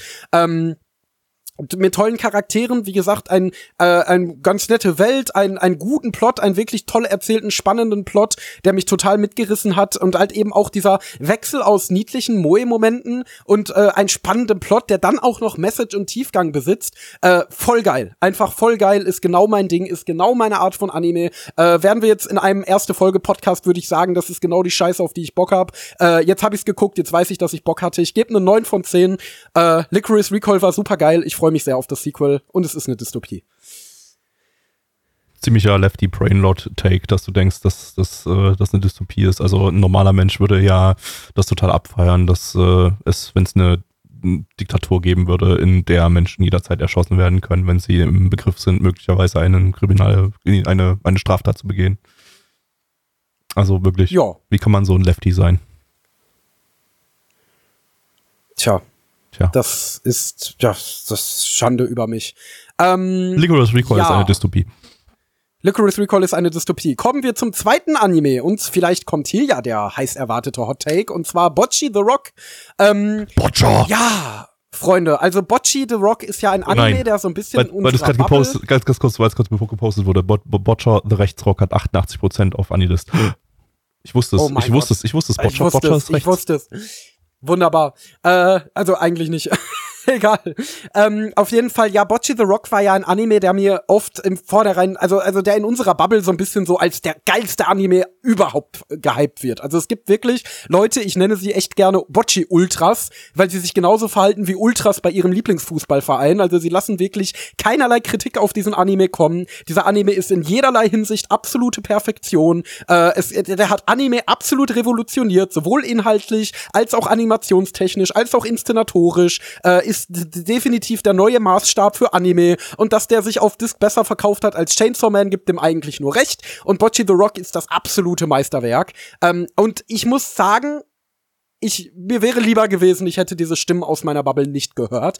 Äh, nicht, weil der Anime schlecht wäre oder was auch immer, sondern weil ich dadurch mit, automatisch mit einer Erwartung an diesen Anime rangegangen ist, äh, rangegangen bin, die dem Erlebnis, glaube ich, nicht gut getan hat. Denn Bocchi the Rock, und ich sag's jetzt, wie es ist, ist halt einfach nur ein generischer Moe-Blob. Er hat, wie damals in der ersten Folge hier im Podcast, ähm, wirklich die absoluten Standard-Moe-Witze, die seit Jahren abgespult werden. Er hat genau diesen typischen Mansei-Humor, dass irgendein Charakter, meistens Bocchi, tut irgend, äh, irgendjemand äh, äh, spricht Bocci an oder bringt sie in eine Situation, dann tut Bocci irgendwas, was äh, ihr, ihre Introvertiertheit nach vorne spielt, dann sagt der Charakter, oh Bocci, du bist ja voll introvertiert und dann macht Bocci ein lustiges Meme-Gesicht und das ist jeder einzelne Witz in diesem, diesem Anime. Es gibt nur diesen einen Witz. Der ist natürlich kreativ aufbereitet über die zwölf Episoden und manchmal sogar ganz witzig und manchmal musste ich auch dabei schmunzeln, wie sehr die Regie diese Witze übertreibt und wie äh, äh, hart man da einfach ans Limit geht und wie kreativ man teilweise auch in der Darstellung dieser Witze geworden ist. Ähm, aber der Humor ist letztendlich wirklich absolut klassisches Moe-Blob Mansei, wie man es in Kaon gesehen hat, wie man es in Hidamari Sketch gesehen hat, wie man es in äh, äh, hier wie hieß das Ding auch mal äh, mit dem mit dem Mädchen aus England ähm, äh, Kiniro Mosaik gesehen hat äh, und den ganzen, ganzen vielen, vielen anderen Moe-Blobs da draußen. Ähm, also es wundert mich nicht, dass den zugrunde liegenden Manga vor der Anime-Veröffentlichung niemand kannte, weil ähm, ja, inhaltlich ist das halt nicht kein weiter Wurf. Also mir hat die zweite Hälfte da ein bisschen besser gefallen als die erste, weil man da auch ein bisschen gesehen hat, äh, wie die sich tatsächlich langsam zu einer Band mausern und so ihre ersten Auftritte machen und ihre ersten Erfahrungen sammeln und dann eben sich als Band auch verbessern an diesen Erfahrungen und dann beim nächsten Mal mehr Erfolg haben und so. Und da, wo das fast schon so ein bisschen in eine leichte Gunbatte-Richtung ging, das hat mir ganz gut gefallen. Ähm, da war es dann, da konnte ich dann auch das erste Mal so mit den Charakteren connecten. Ähm, aber sonst sind die Charaktere halt wirklich nur so reine äh, Pappfiguren, die halt so, so ihren Charakter haben. Bocci äh, muss halt in jeder Situation machen und irgendwie äh, zitternd in der Ecke liegen. Hier die mit den roten Haaren, ich habe schon wieder ihren Namen vergessen, ist halt die Hardcore-Extrovertierte ähm, und das beliebte Mädchen. Äh, und, und die mit den blauen Haaren, da habe ich den Namen auch vergessen, das ist halt die äh, Kudere, die aber ähm, die ganze Zeit im Grunde nur frisst und viel Geld äh, und kein Geld hat, genau. Ja, das waren so ihren, das waren deren komplette Persönlichkeiten. Und ähm, ich erwarte mir natürlich nicht, und das sei an dieser Stelle mal gesagt, weil ich auf meine Kritik oft die Reaktion bekommen habe, ja, was erwartest du denn von einem Comedy-Anime? Ich erwarte nicht, dass da irgendwelche politischen Konzepte dekonstruiert werden. Ich erwarte da auch keinen Thriller mit drei Twists pro Minute. Ähm, ich erwarte da auch keine äh, massiv ausgebauten Charaktere, über die man seitenweise Analysen schreiben kann. Aber ich erwarte mir zumindest etwas wit äh, kreativeres und innovativeres als aufgewärmten Kaon-Humor. Und mehr war es halt wirklich nicht. Also es war inhaltlich wirklich ein absoluter Standard-Moe-Blob.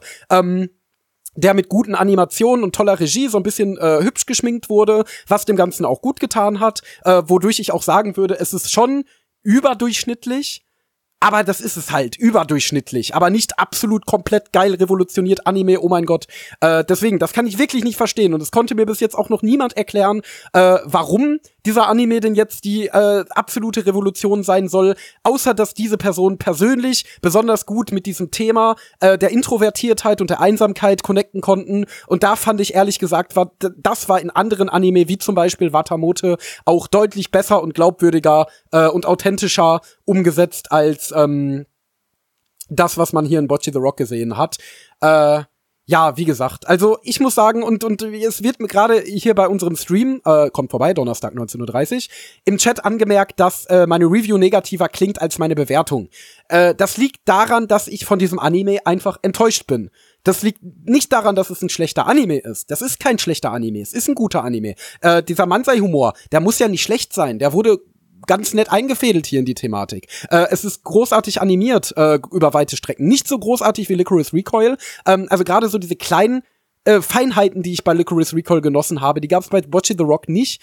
Ähm, wobei, dabei hätte man das perfekt nutzen können, um den Charakteren noch ein bisschen Tiefe zu verleihen.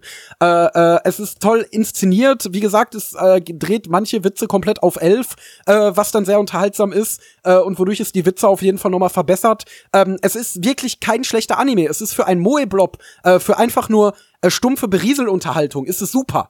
Aber ich bin halt mit der Attitude drangegangen und mit der Erwartung, hier mehr zu bekommen, als einfach nur einen stumpfen Moe-Blob. Und äh, einfach nur einen generischen Moe-Blob, wie man ihn schon hundertmal gesehen hat. Ähm, und deswegen bin ich von diesem Anime enttäuscht. Und das war auch das, was ich eingangs meinte, dass ich glaube, ich besser dran gewesen wäre, wenn ich von diesem Anime nichts gehört hätte vorher und hätte ihn mir dann angeguckt. Dann wäre ich nämlich wahrscheinlich sogar äh, positiv überrascht gewesen ähm, und, und hätte mich da sehr drüber gefreut. So muss ich doch sagen, ist es weit hinter meinen Erwartungen zurückgeblieben. Ich gebe eine 7 von 10 wie es gerade schon angedeutet wurde, so negativ ist meine Bewertung eigentlich nicht. Aber es ist auf jeden Fall nicht die äh, nächste äh, Revolution äh, des Anime-Genres. Botcher. Botcher. Ja, äh, ich, ich warte immer noch mal so eine Reaktion von dir ab, um zu gucken, ob du noch wach bist.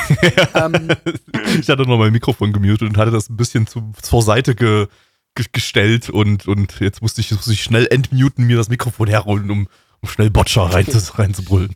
Sehr schön. Aber dadurch weiß ich, dass du immer noch da bist. Ich habe hier so, Memes gepostet super. währenddessen, also ich bin da. Das stimmt. Ähm, so, dann kommen wir zum dritten Anime und zwar Nozo X Kimi. Das ist eine dreiteilige OVA, die wir auf dem Etchi-Abend geschaut haben, den ich monatlich mit meinen Kumpels abhalte. Ähm, ja, ist halt eine dreiteilige äh, äh, OAD, die den gleichnamigen Manga äh, bewerben soll. Ähm, entsprechend ist da jetzt auch nichts äh, Wildes von zu erwarten. Äh, ich vermute, dass man hier sich jetzt einfach random Geschichten aus dem Manga genommen hat äh, und die dann halt in drei OVA-Folgen gesteckt hat. Und es ist, also wir hatten ja heute schon mal das Thema sich aufregen über ähm, äh, toxische Inhalte in Anime oder Inhalte in Anime, die irgendwie äh, negative Vibes, also, also die, wenn man streng genommen drüber nachdenkt, moralisch nicht in Ordnung sind. Ähm, und das hat man ja auch häufig in Edgy-Anime. Und ich bin ja niemand, der sich da anstellt, äh, wenn mal in einem Edgy-Anime irgendwas passiert, was in der Realität nicht in Ordnung wäre, weil ähm, solange es jetzt nicht hart ernst rapey wird oder dergleichen, ähm, kann ich kann ich damit leben, ähm, weil ich nun mal weiß, es ist Fiktion und ähm, ich kann das abstrahieren. Ähm, und Nozo X Kimi war aber, also jemand, der, der sich aber davon triggern lässt und den sowas stört, der hätte an Nozo X Kimi gar keine Freude, weil der Anime ist letztendlich voll mit toxischen Beziehungen, mit äh, äh, problematischen, ähm, problematischen, äh, äh, äh, ja, ja, problematischen Beziehungen. Das fängt allein schon damit an, dass die Protagonistin Ach, ich weiß nicht mehr, was es war. Ich hab's ehrlich gesagt wieder vergessen. Sie hatte irgendwas, womit sie den Hauptcharakter erpresst hat ähm, und wodurch sie ihn immer wieder genötigt hat, äh, sich morgens vor dem Fenster, sie wohnen in zwei gegenüberliegenden Häusern und können sich durch ihre Fenster sehen, äh, auszuziehen, weil sie das so gut fand, ihr True Self jemand anderem zu zeigen. Ähm, sie hat nämlich offensichtlich irgendwie ein ähm, leicht äh, masochistischen Trieb, ähm, das ist, der dadurch erweckt wurde, dass sie in der Umkleide war und er ist reingekommen und hat sie nackt gesehen, aber sie fand das eigentlich total toll, so gesehen zu werden. Ähm, und, und ja, jetzt blackmailt sie quasi ihn da rein, immer wieder diese Situation zu wiederholen, also kompletter Bullshit.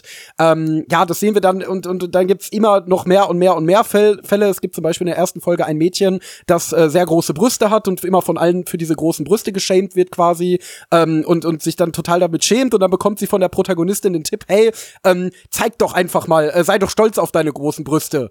Und, und ertrag es doch einfach so nach dem Motto. Sie ist als Kompliment. Also so richtige Insel-Twitter-Reply.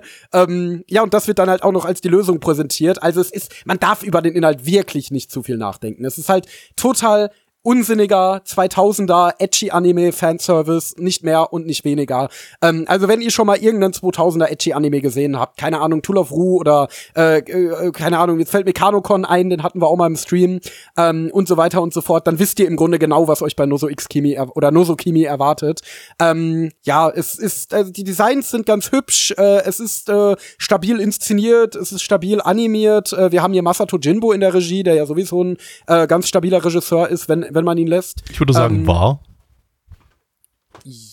Ja, kommt drauf an. Als er noch unter Ono Machine gearbeitet hat, ja. Äh, seitdem irgendwie nicht mehr. Also seit er jetzt sich selbstständig gemacht hat mit seiner Firma, äh, ist irgendwie, finde ich, alles, was er als Regie rausgekloppt hat, irgendwie super uninspiriert, aber ja, keine Ahnung. Na gut, das fällt ja so ein bisschen in die Zeit. Das ist die erste o äh, OAD ist im August 2014. Ja, ja, da war er noch so ein bisschen cheftig unterwegs und das äh, hat er jetzt irgendwie komplett abgelegt. Genau, und so ein bisschen das hat man auch hier und es fühlt sich so ein bisschen an wie so ein ja, chef edgy Anime aus den 2000ern so ein bisschen. Ähm, ich gebe eine 6 von 10. Ich fand's eigentlich ganz unterhaltsam. Äh, aber es ist wirklich einfach nur komplett hier ein verbrannter edgy Scheiß. Also wenn ihr da keine Lust drauf habt, dann äh, braucht ihr euch das nicht geben. Ich habe ihm anscheinend eine 2 von 10 gegeben damals im, im Podcast. Aber das ist, ich habe keine Erinnerung mehr daran. Nice. Äh, ja, wie gesagt, es war halt einfach so mein, mein Ding von Edgy Abend Entertainment. So in der Gruppe mit Trinkspiel ist das dann ganz lustig, das zu schauen. Äh, aber ich würde es niemandem ernsthaft empfehlen. Ähm, so, kommen wir zum letzten Anime in dieser Runde. Und zwar äh, Magi Revro oder äh, Tensei Ojoto Tensei Reijo no Maho Kakume oder The Magical Revolution of the Reincarnated Princess and the Genius Young Lady. Äh, Magi Revo, keine Ahnung, ja, den, den, den Anime auf jeden Fall. Ähm, der war richtig gut. Der hat mir richtig gut gefallen. Der war mehr als ich erwartet hätte. Ganz im Ernst. Ähm, also ich habe mir echt gedacht, okay, äh, Isekai Fantasy Light Novel, ähm, Abenteuergeschichte, gut, jetzt haben wir hier eine weibliche Protagonistin äh, statt einen männlichen, die mit ähm, einer, einer anderen Frau zusammenkommt, statt äh, einen Typen, der mit vielen ja, also wir haben hier eine Frau, die mit einer anderen Frau zusammenkommt, statt einen Typen, der mit ganz vielen Frauen zusammenkommt. Das ist revolutionär und sonst wird das halt so ein generisches Fantasy-Ding. Ähm, War es aber tatsächlich gar nicht. Also man muss erstmal bei der Love Story anfangen. Ähm, die Love Story ist wirklich schön erzählt. Man muss wirklich sagen, die Beziehung zwischen äh, äh, zwischen den beiden Protagonistinnen, zwischen Anis und äh, Euphi hieß sie, glaube ich, ähm, ist wirklich toll erzählt und auch gar nicht mal so Yuri-Baity. Also du hast natürlich so die ein oder andere Yuri-Bait-Szene dabei, vor allen Dingen in der letzten Folge. Ähm, die wirken aber immer, wenn die so ein bisschen touchy-feely werden, die Charaktere, wirkt das nicht, als sollte das einfach nur, als wäre das für den Fanservice des Zuschauers da, sondern als wäre das wirklich der nächste logische Schritt in deren romantischer Entwicklung und somit kann man das wirklich als einen netten Romance-Anime sehen. Ähm, vor allen Dingen im ersten Arc, wo es eben wirklich wirklich darum geht, äh, äh, Euphys Namen reinzuwaschen und ähm, ja, sie eben ihre Beziehung mit Anis auf, aus beziehungsweise aufbaut, äh, ist das alles wirklich glaubwürdig, was sich da zwischen den beiden abspielt. Also die beiden sind sowieso wirklich gut geschriebene Charaktere, ähm, die echt einiges an Tiefgang besitzen. Vor allen Dingen Euphi macht da wirklich eine wunderbare Entwicklung durch und ist damit so ein bisschen so das Gegenstück zu Takina in Nicholas Recoil, weil Anis und Chisato sich in ihrem Charakter ja sehr ähneln. Ne? Beide sind sehr ungestüm, beide sind sehr, äh, äh sehr äh, wissen ganz genau, genau, was sie im Leben machen wollen, äh, wollen dieses Ziel ganz zielstrebig verfolgen, ähm, sind vielleicht auch so ein bisschen Airhead. Ähm, aber sind herzensgute Menschen, die alles für die um sich herum tun möchten. Äh, und, und die beiden anderen, die, der Counterpart ist halt dann jeweils das bisschen äh, verschlossenere Mädchen, das eben durch die jeweils andere auftaut. Äh, und das hat in Magical Revolution tatsächlich ein bisschen besser geklappt. Also Euphi macht da wirklich, oh, jetzt muss ich mal gucken, ich sag den Namen so oft und ich glaube, er ist falsch. Ich glaube, sie heißt Doch, Euphilia. Ja, Euphi. Ist okay. Sie wurde, glaube ich, oft Euphi genannt. Ähm, wenn nicht, dürft ihr mich äh, verprügeln, wenn ihr mich seht, liebe Fans. Ähm, auf jeden Fall, äh, ja, Euphi, Euphi taut da wirklich wunderbar auf, macht wirklich eine tolle Entwicklung durch, ist am Ende ein wirklich starker Charakter, wo sie doch am Anfang der Geschichte noch ein absoluter Spielball ihrer Umstände ist. Ähm, ja, und so ist diese Romance-Geschichte schon mal sehr, sehr schön. Davon ab gibt es aber auch eine wirklich, wirklich tolle äh, einen tollen Polit-Thriller um eben solche Themen wie Verantwortung oder Bestimmung ähm, und, und was das alles mit sich zieht über Monarchie und wie sie funktioniert und ob sie denn so gut funktioniert und so weiter und so fort. Also da werden wirklich verschiedenste politische Konzepte eingebracht, die da auch wirklich toll erörtert werden. Ganz besonders hat mir da der, äh, äh, äh der, der, wie sage ich das ohne zu spoilern, das, der, das, das Highlight, der Highlight-Kampf des ersten Arcs äh, gefallen, wo dann wirklich auch einige sehr, sehr interessante, tiefgründige Dialoge dazwischen waren. Ähm, ähm, ja, gleichzeitig hast du dann eben noch die wirklich gut ausgearbeiteten Charaktere und eben auch ein Plot, der in sich halt auch ziemlich stimmig ist und eigentlich so gut wie keinen Leerlauf hat. Äh, also letztendlich war Magical Revolution einfach ein sehr, äh, hat mich total überrascht, weil es für eine Light Novel halt wirklich eine unerwartet hohe literarische Qualität hat, weil ich Light Novels normalerweise immer so als Groschenromane abgestempelt habe, die so wirklich mit minimalem Aufwand einfach nur ein bisschen ähm, äh, rudimentäre Unterhaltung bieten wollen. Und ja, ich weiß, dass es da immer wieder Ausreißer von gibt, so wie Fate Zero oder die Monogatari-Reihe oder all die anderen äh, recht beliebten Serien, die aus Light Novels adaptiert sind äh, aber diese Light Novels halt auch problemlos hätten als normaler Roman erscheinen können. Ähm, aber Magical Revolution äh, straft mich da wirklich äh, des Unwissens, weil hier hat der Autor oder die Autorin wirklich eine tolle, äh, ausgearbeitete Geschichte geschrieben, äh, mit einer tollen Moral, äh, mit tollen, tiefgründigen Konzepten, tollen Charakteren, einer super niedlichen Romance, die dann auch noch von Diomedia wunderbar umgesetzt wurde. Ähm, also optisch ist das Ding ein absolutes Leckerli, äh, wie mir schon in der ersten Folge aufgefallen ist. Die Hintergründe sind wunderschön, mega detailliert. Das sind eben diese lebhaften Hintergründe, von denen ich so oft rede, die eben so aussehen, als, äh, wär, als würde da tatsächlich jemand leben, als könntest, dass, dass du aus den Hintergründen quasi schon deine eigene Geschichte so ein bisschen ableiten kannst, äh, weil sie eben so super authentisch und detailliert gestaltet sind. Äh, also es gab, gab wirklich einige Szenen, da habe ich gar nicht so sehr auf die äh, vordergründige Animation geschaut, sondern mehr auf die Hintergründe, weil die so äh, super wunderschön ausgestaltet waren. Die Animationen selber sind aber auch überdurchschnittlich bis sehr gut, äh, vor allen Dingen in den Action-Szenen. Ähm, hält das Ding bis zum Ende wirklich eine ziemlich hohe Qualität. Ähm, ja, es ist durchgehend On-Model. Äh, dieses Compositing gefällt mir sowieso sehr, sehr gut. Was ja dieser eine Director of Photography von Diomedia, ich guck mal kurz, ob ich seinen Namen rausfinde, damit ich ihn hier auch würdigen kann. Aber ich fürchte fast, ich habe zu viele ANN-Tabs geöffnet die letzten Tage, so dass äh, das mir wieder abhanden gekommen ist. Ito Yasa, Yasuyuki.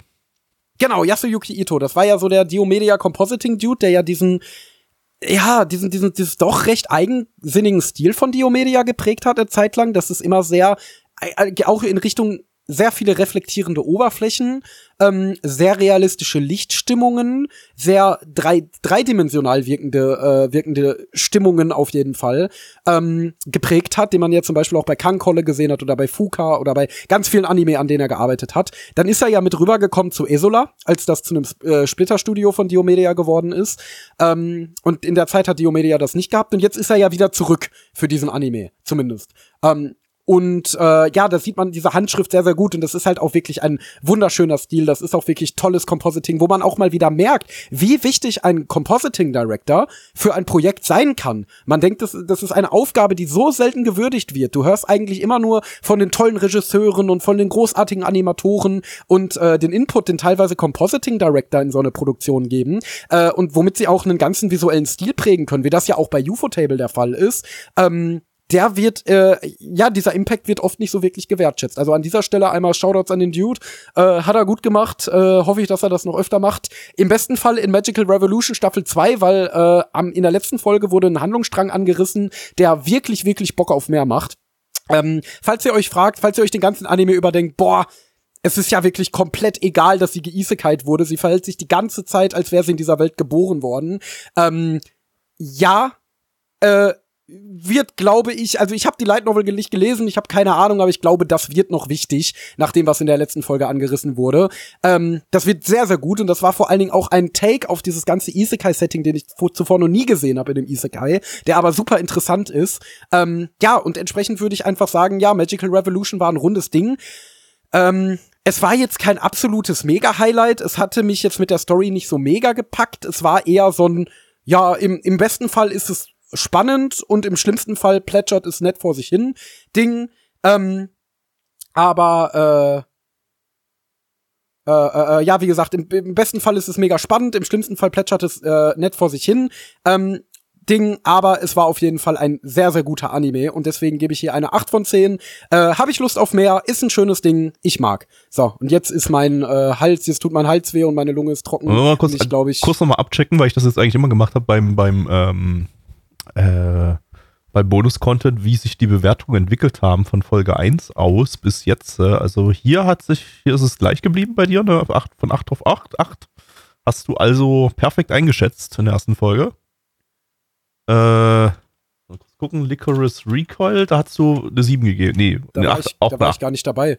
Was war, da? warst du da nicht dabei? Da, das war vor meiner Zeit. Das war der, Stimmt. das war der eine Sommerseason-Stream, bei dem ich nicht dabei war letztes Jahr. Da war ich zwar offiziell schon im Team, aber da hat meine, meine Teamkarriere noch nicht so richtig äh, angefangen. Üben, da warst du nicht dabei. Äh, Nozo X Kimi ja logischerweise sowieso nicht. Äh, und äh, bei Boccia müsstest du dabei gewesen sein, ne?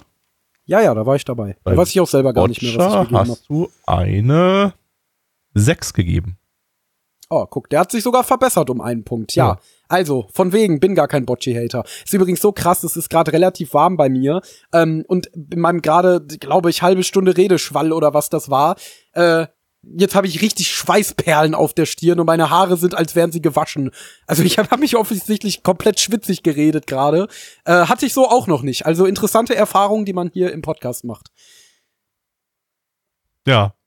Äh, ja, ey, das wird nur noch schlimmer. Also freu dich, freu dich auf die, auf die Sommer, Sommerstreams dann. Und Sommer, Sommer äh, Podcast-Aufnahmen. Das ist, Das ähm, ist cool.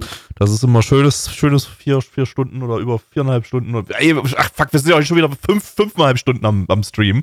Äh, fünfeinhalb Stunden Geschmelze am Stück. Ähm, wenn ja, ihr uns. aber das kenne ich ja schon. Ich war ja letztes Jahr in der Sommerseason schon dabei. stimmt, ja, stimmt, stimmt, stimmt. Ähm, ja, wenn ihr euch äh, uns beim, beim Schmelzen weiter zuhören wollt, dann äh, kommt vorbei. Jeden Donnerstag 19.30 Uhr.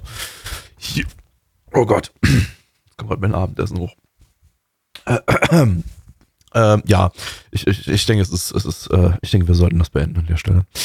Ähm, ja, wunderbar. Äh, Das war der Podcast für heute. Und äh, nächste Woche geht's dann, wie gesagt, mit der äh, Frühlingsseason 2000 weiter. Mit Ausgabe 4 davon. Danach gibt's Ausgabe 5 und danach geht's in den Frühling 95. So sieht's aus. Ja.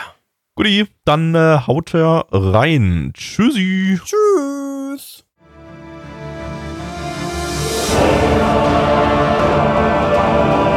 Unser Podcast-Archiv sowie die Statistiken findet ihr unter nanaone.net slash podcast.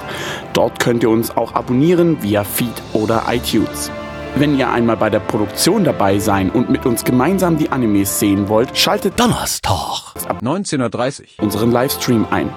Wollt ihr uns etwas Gutes tun, schreibt uns euer Feedback in die Kommentare, macht unseren Podcast bekannt und bewertet uns auf iTunes.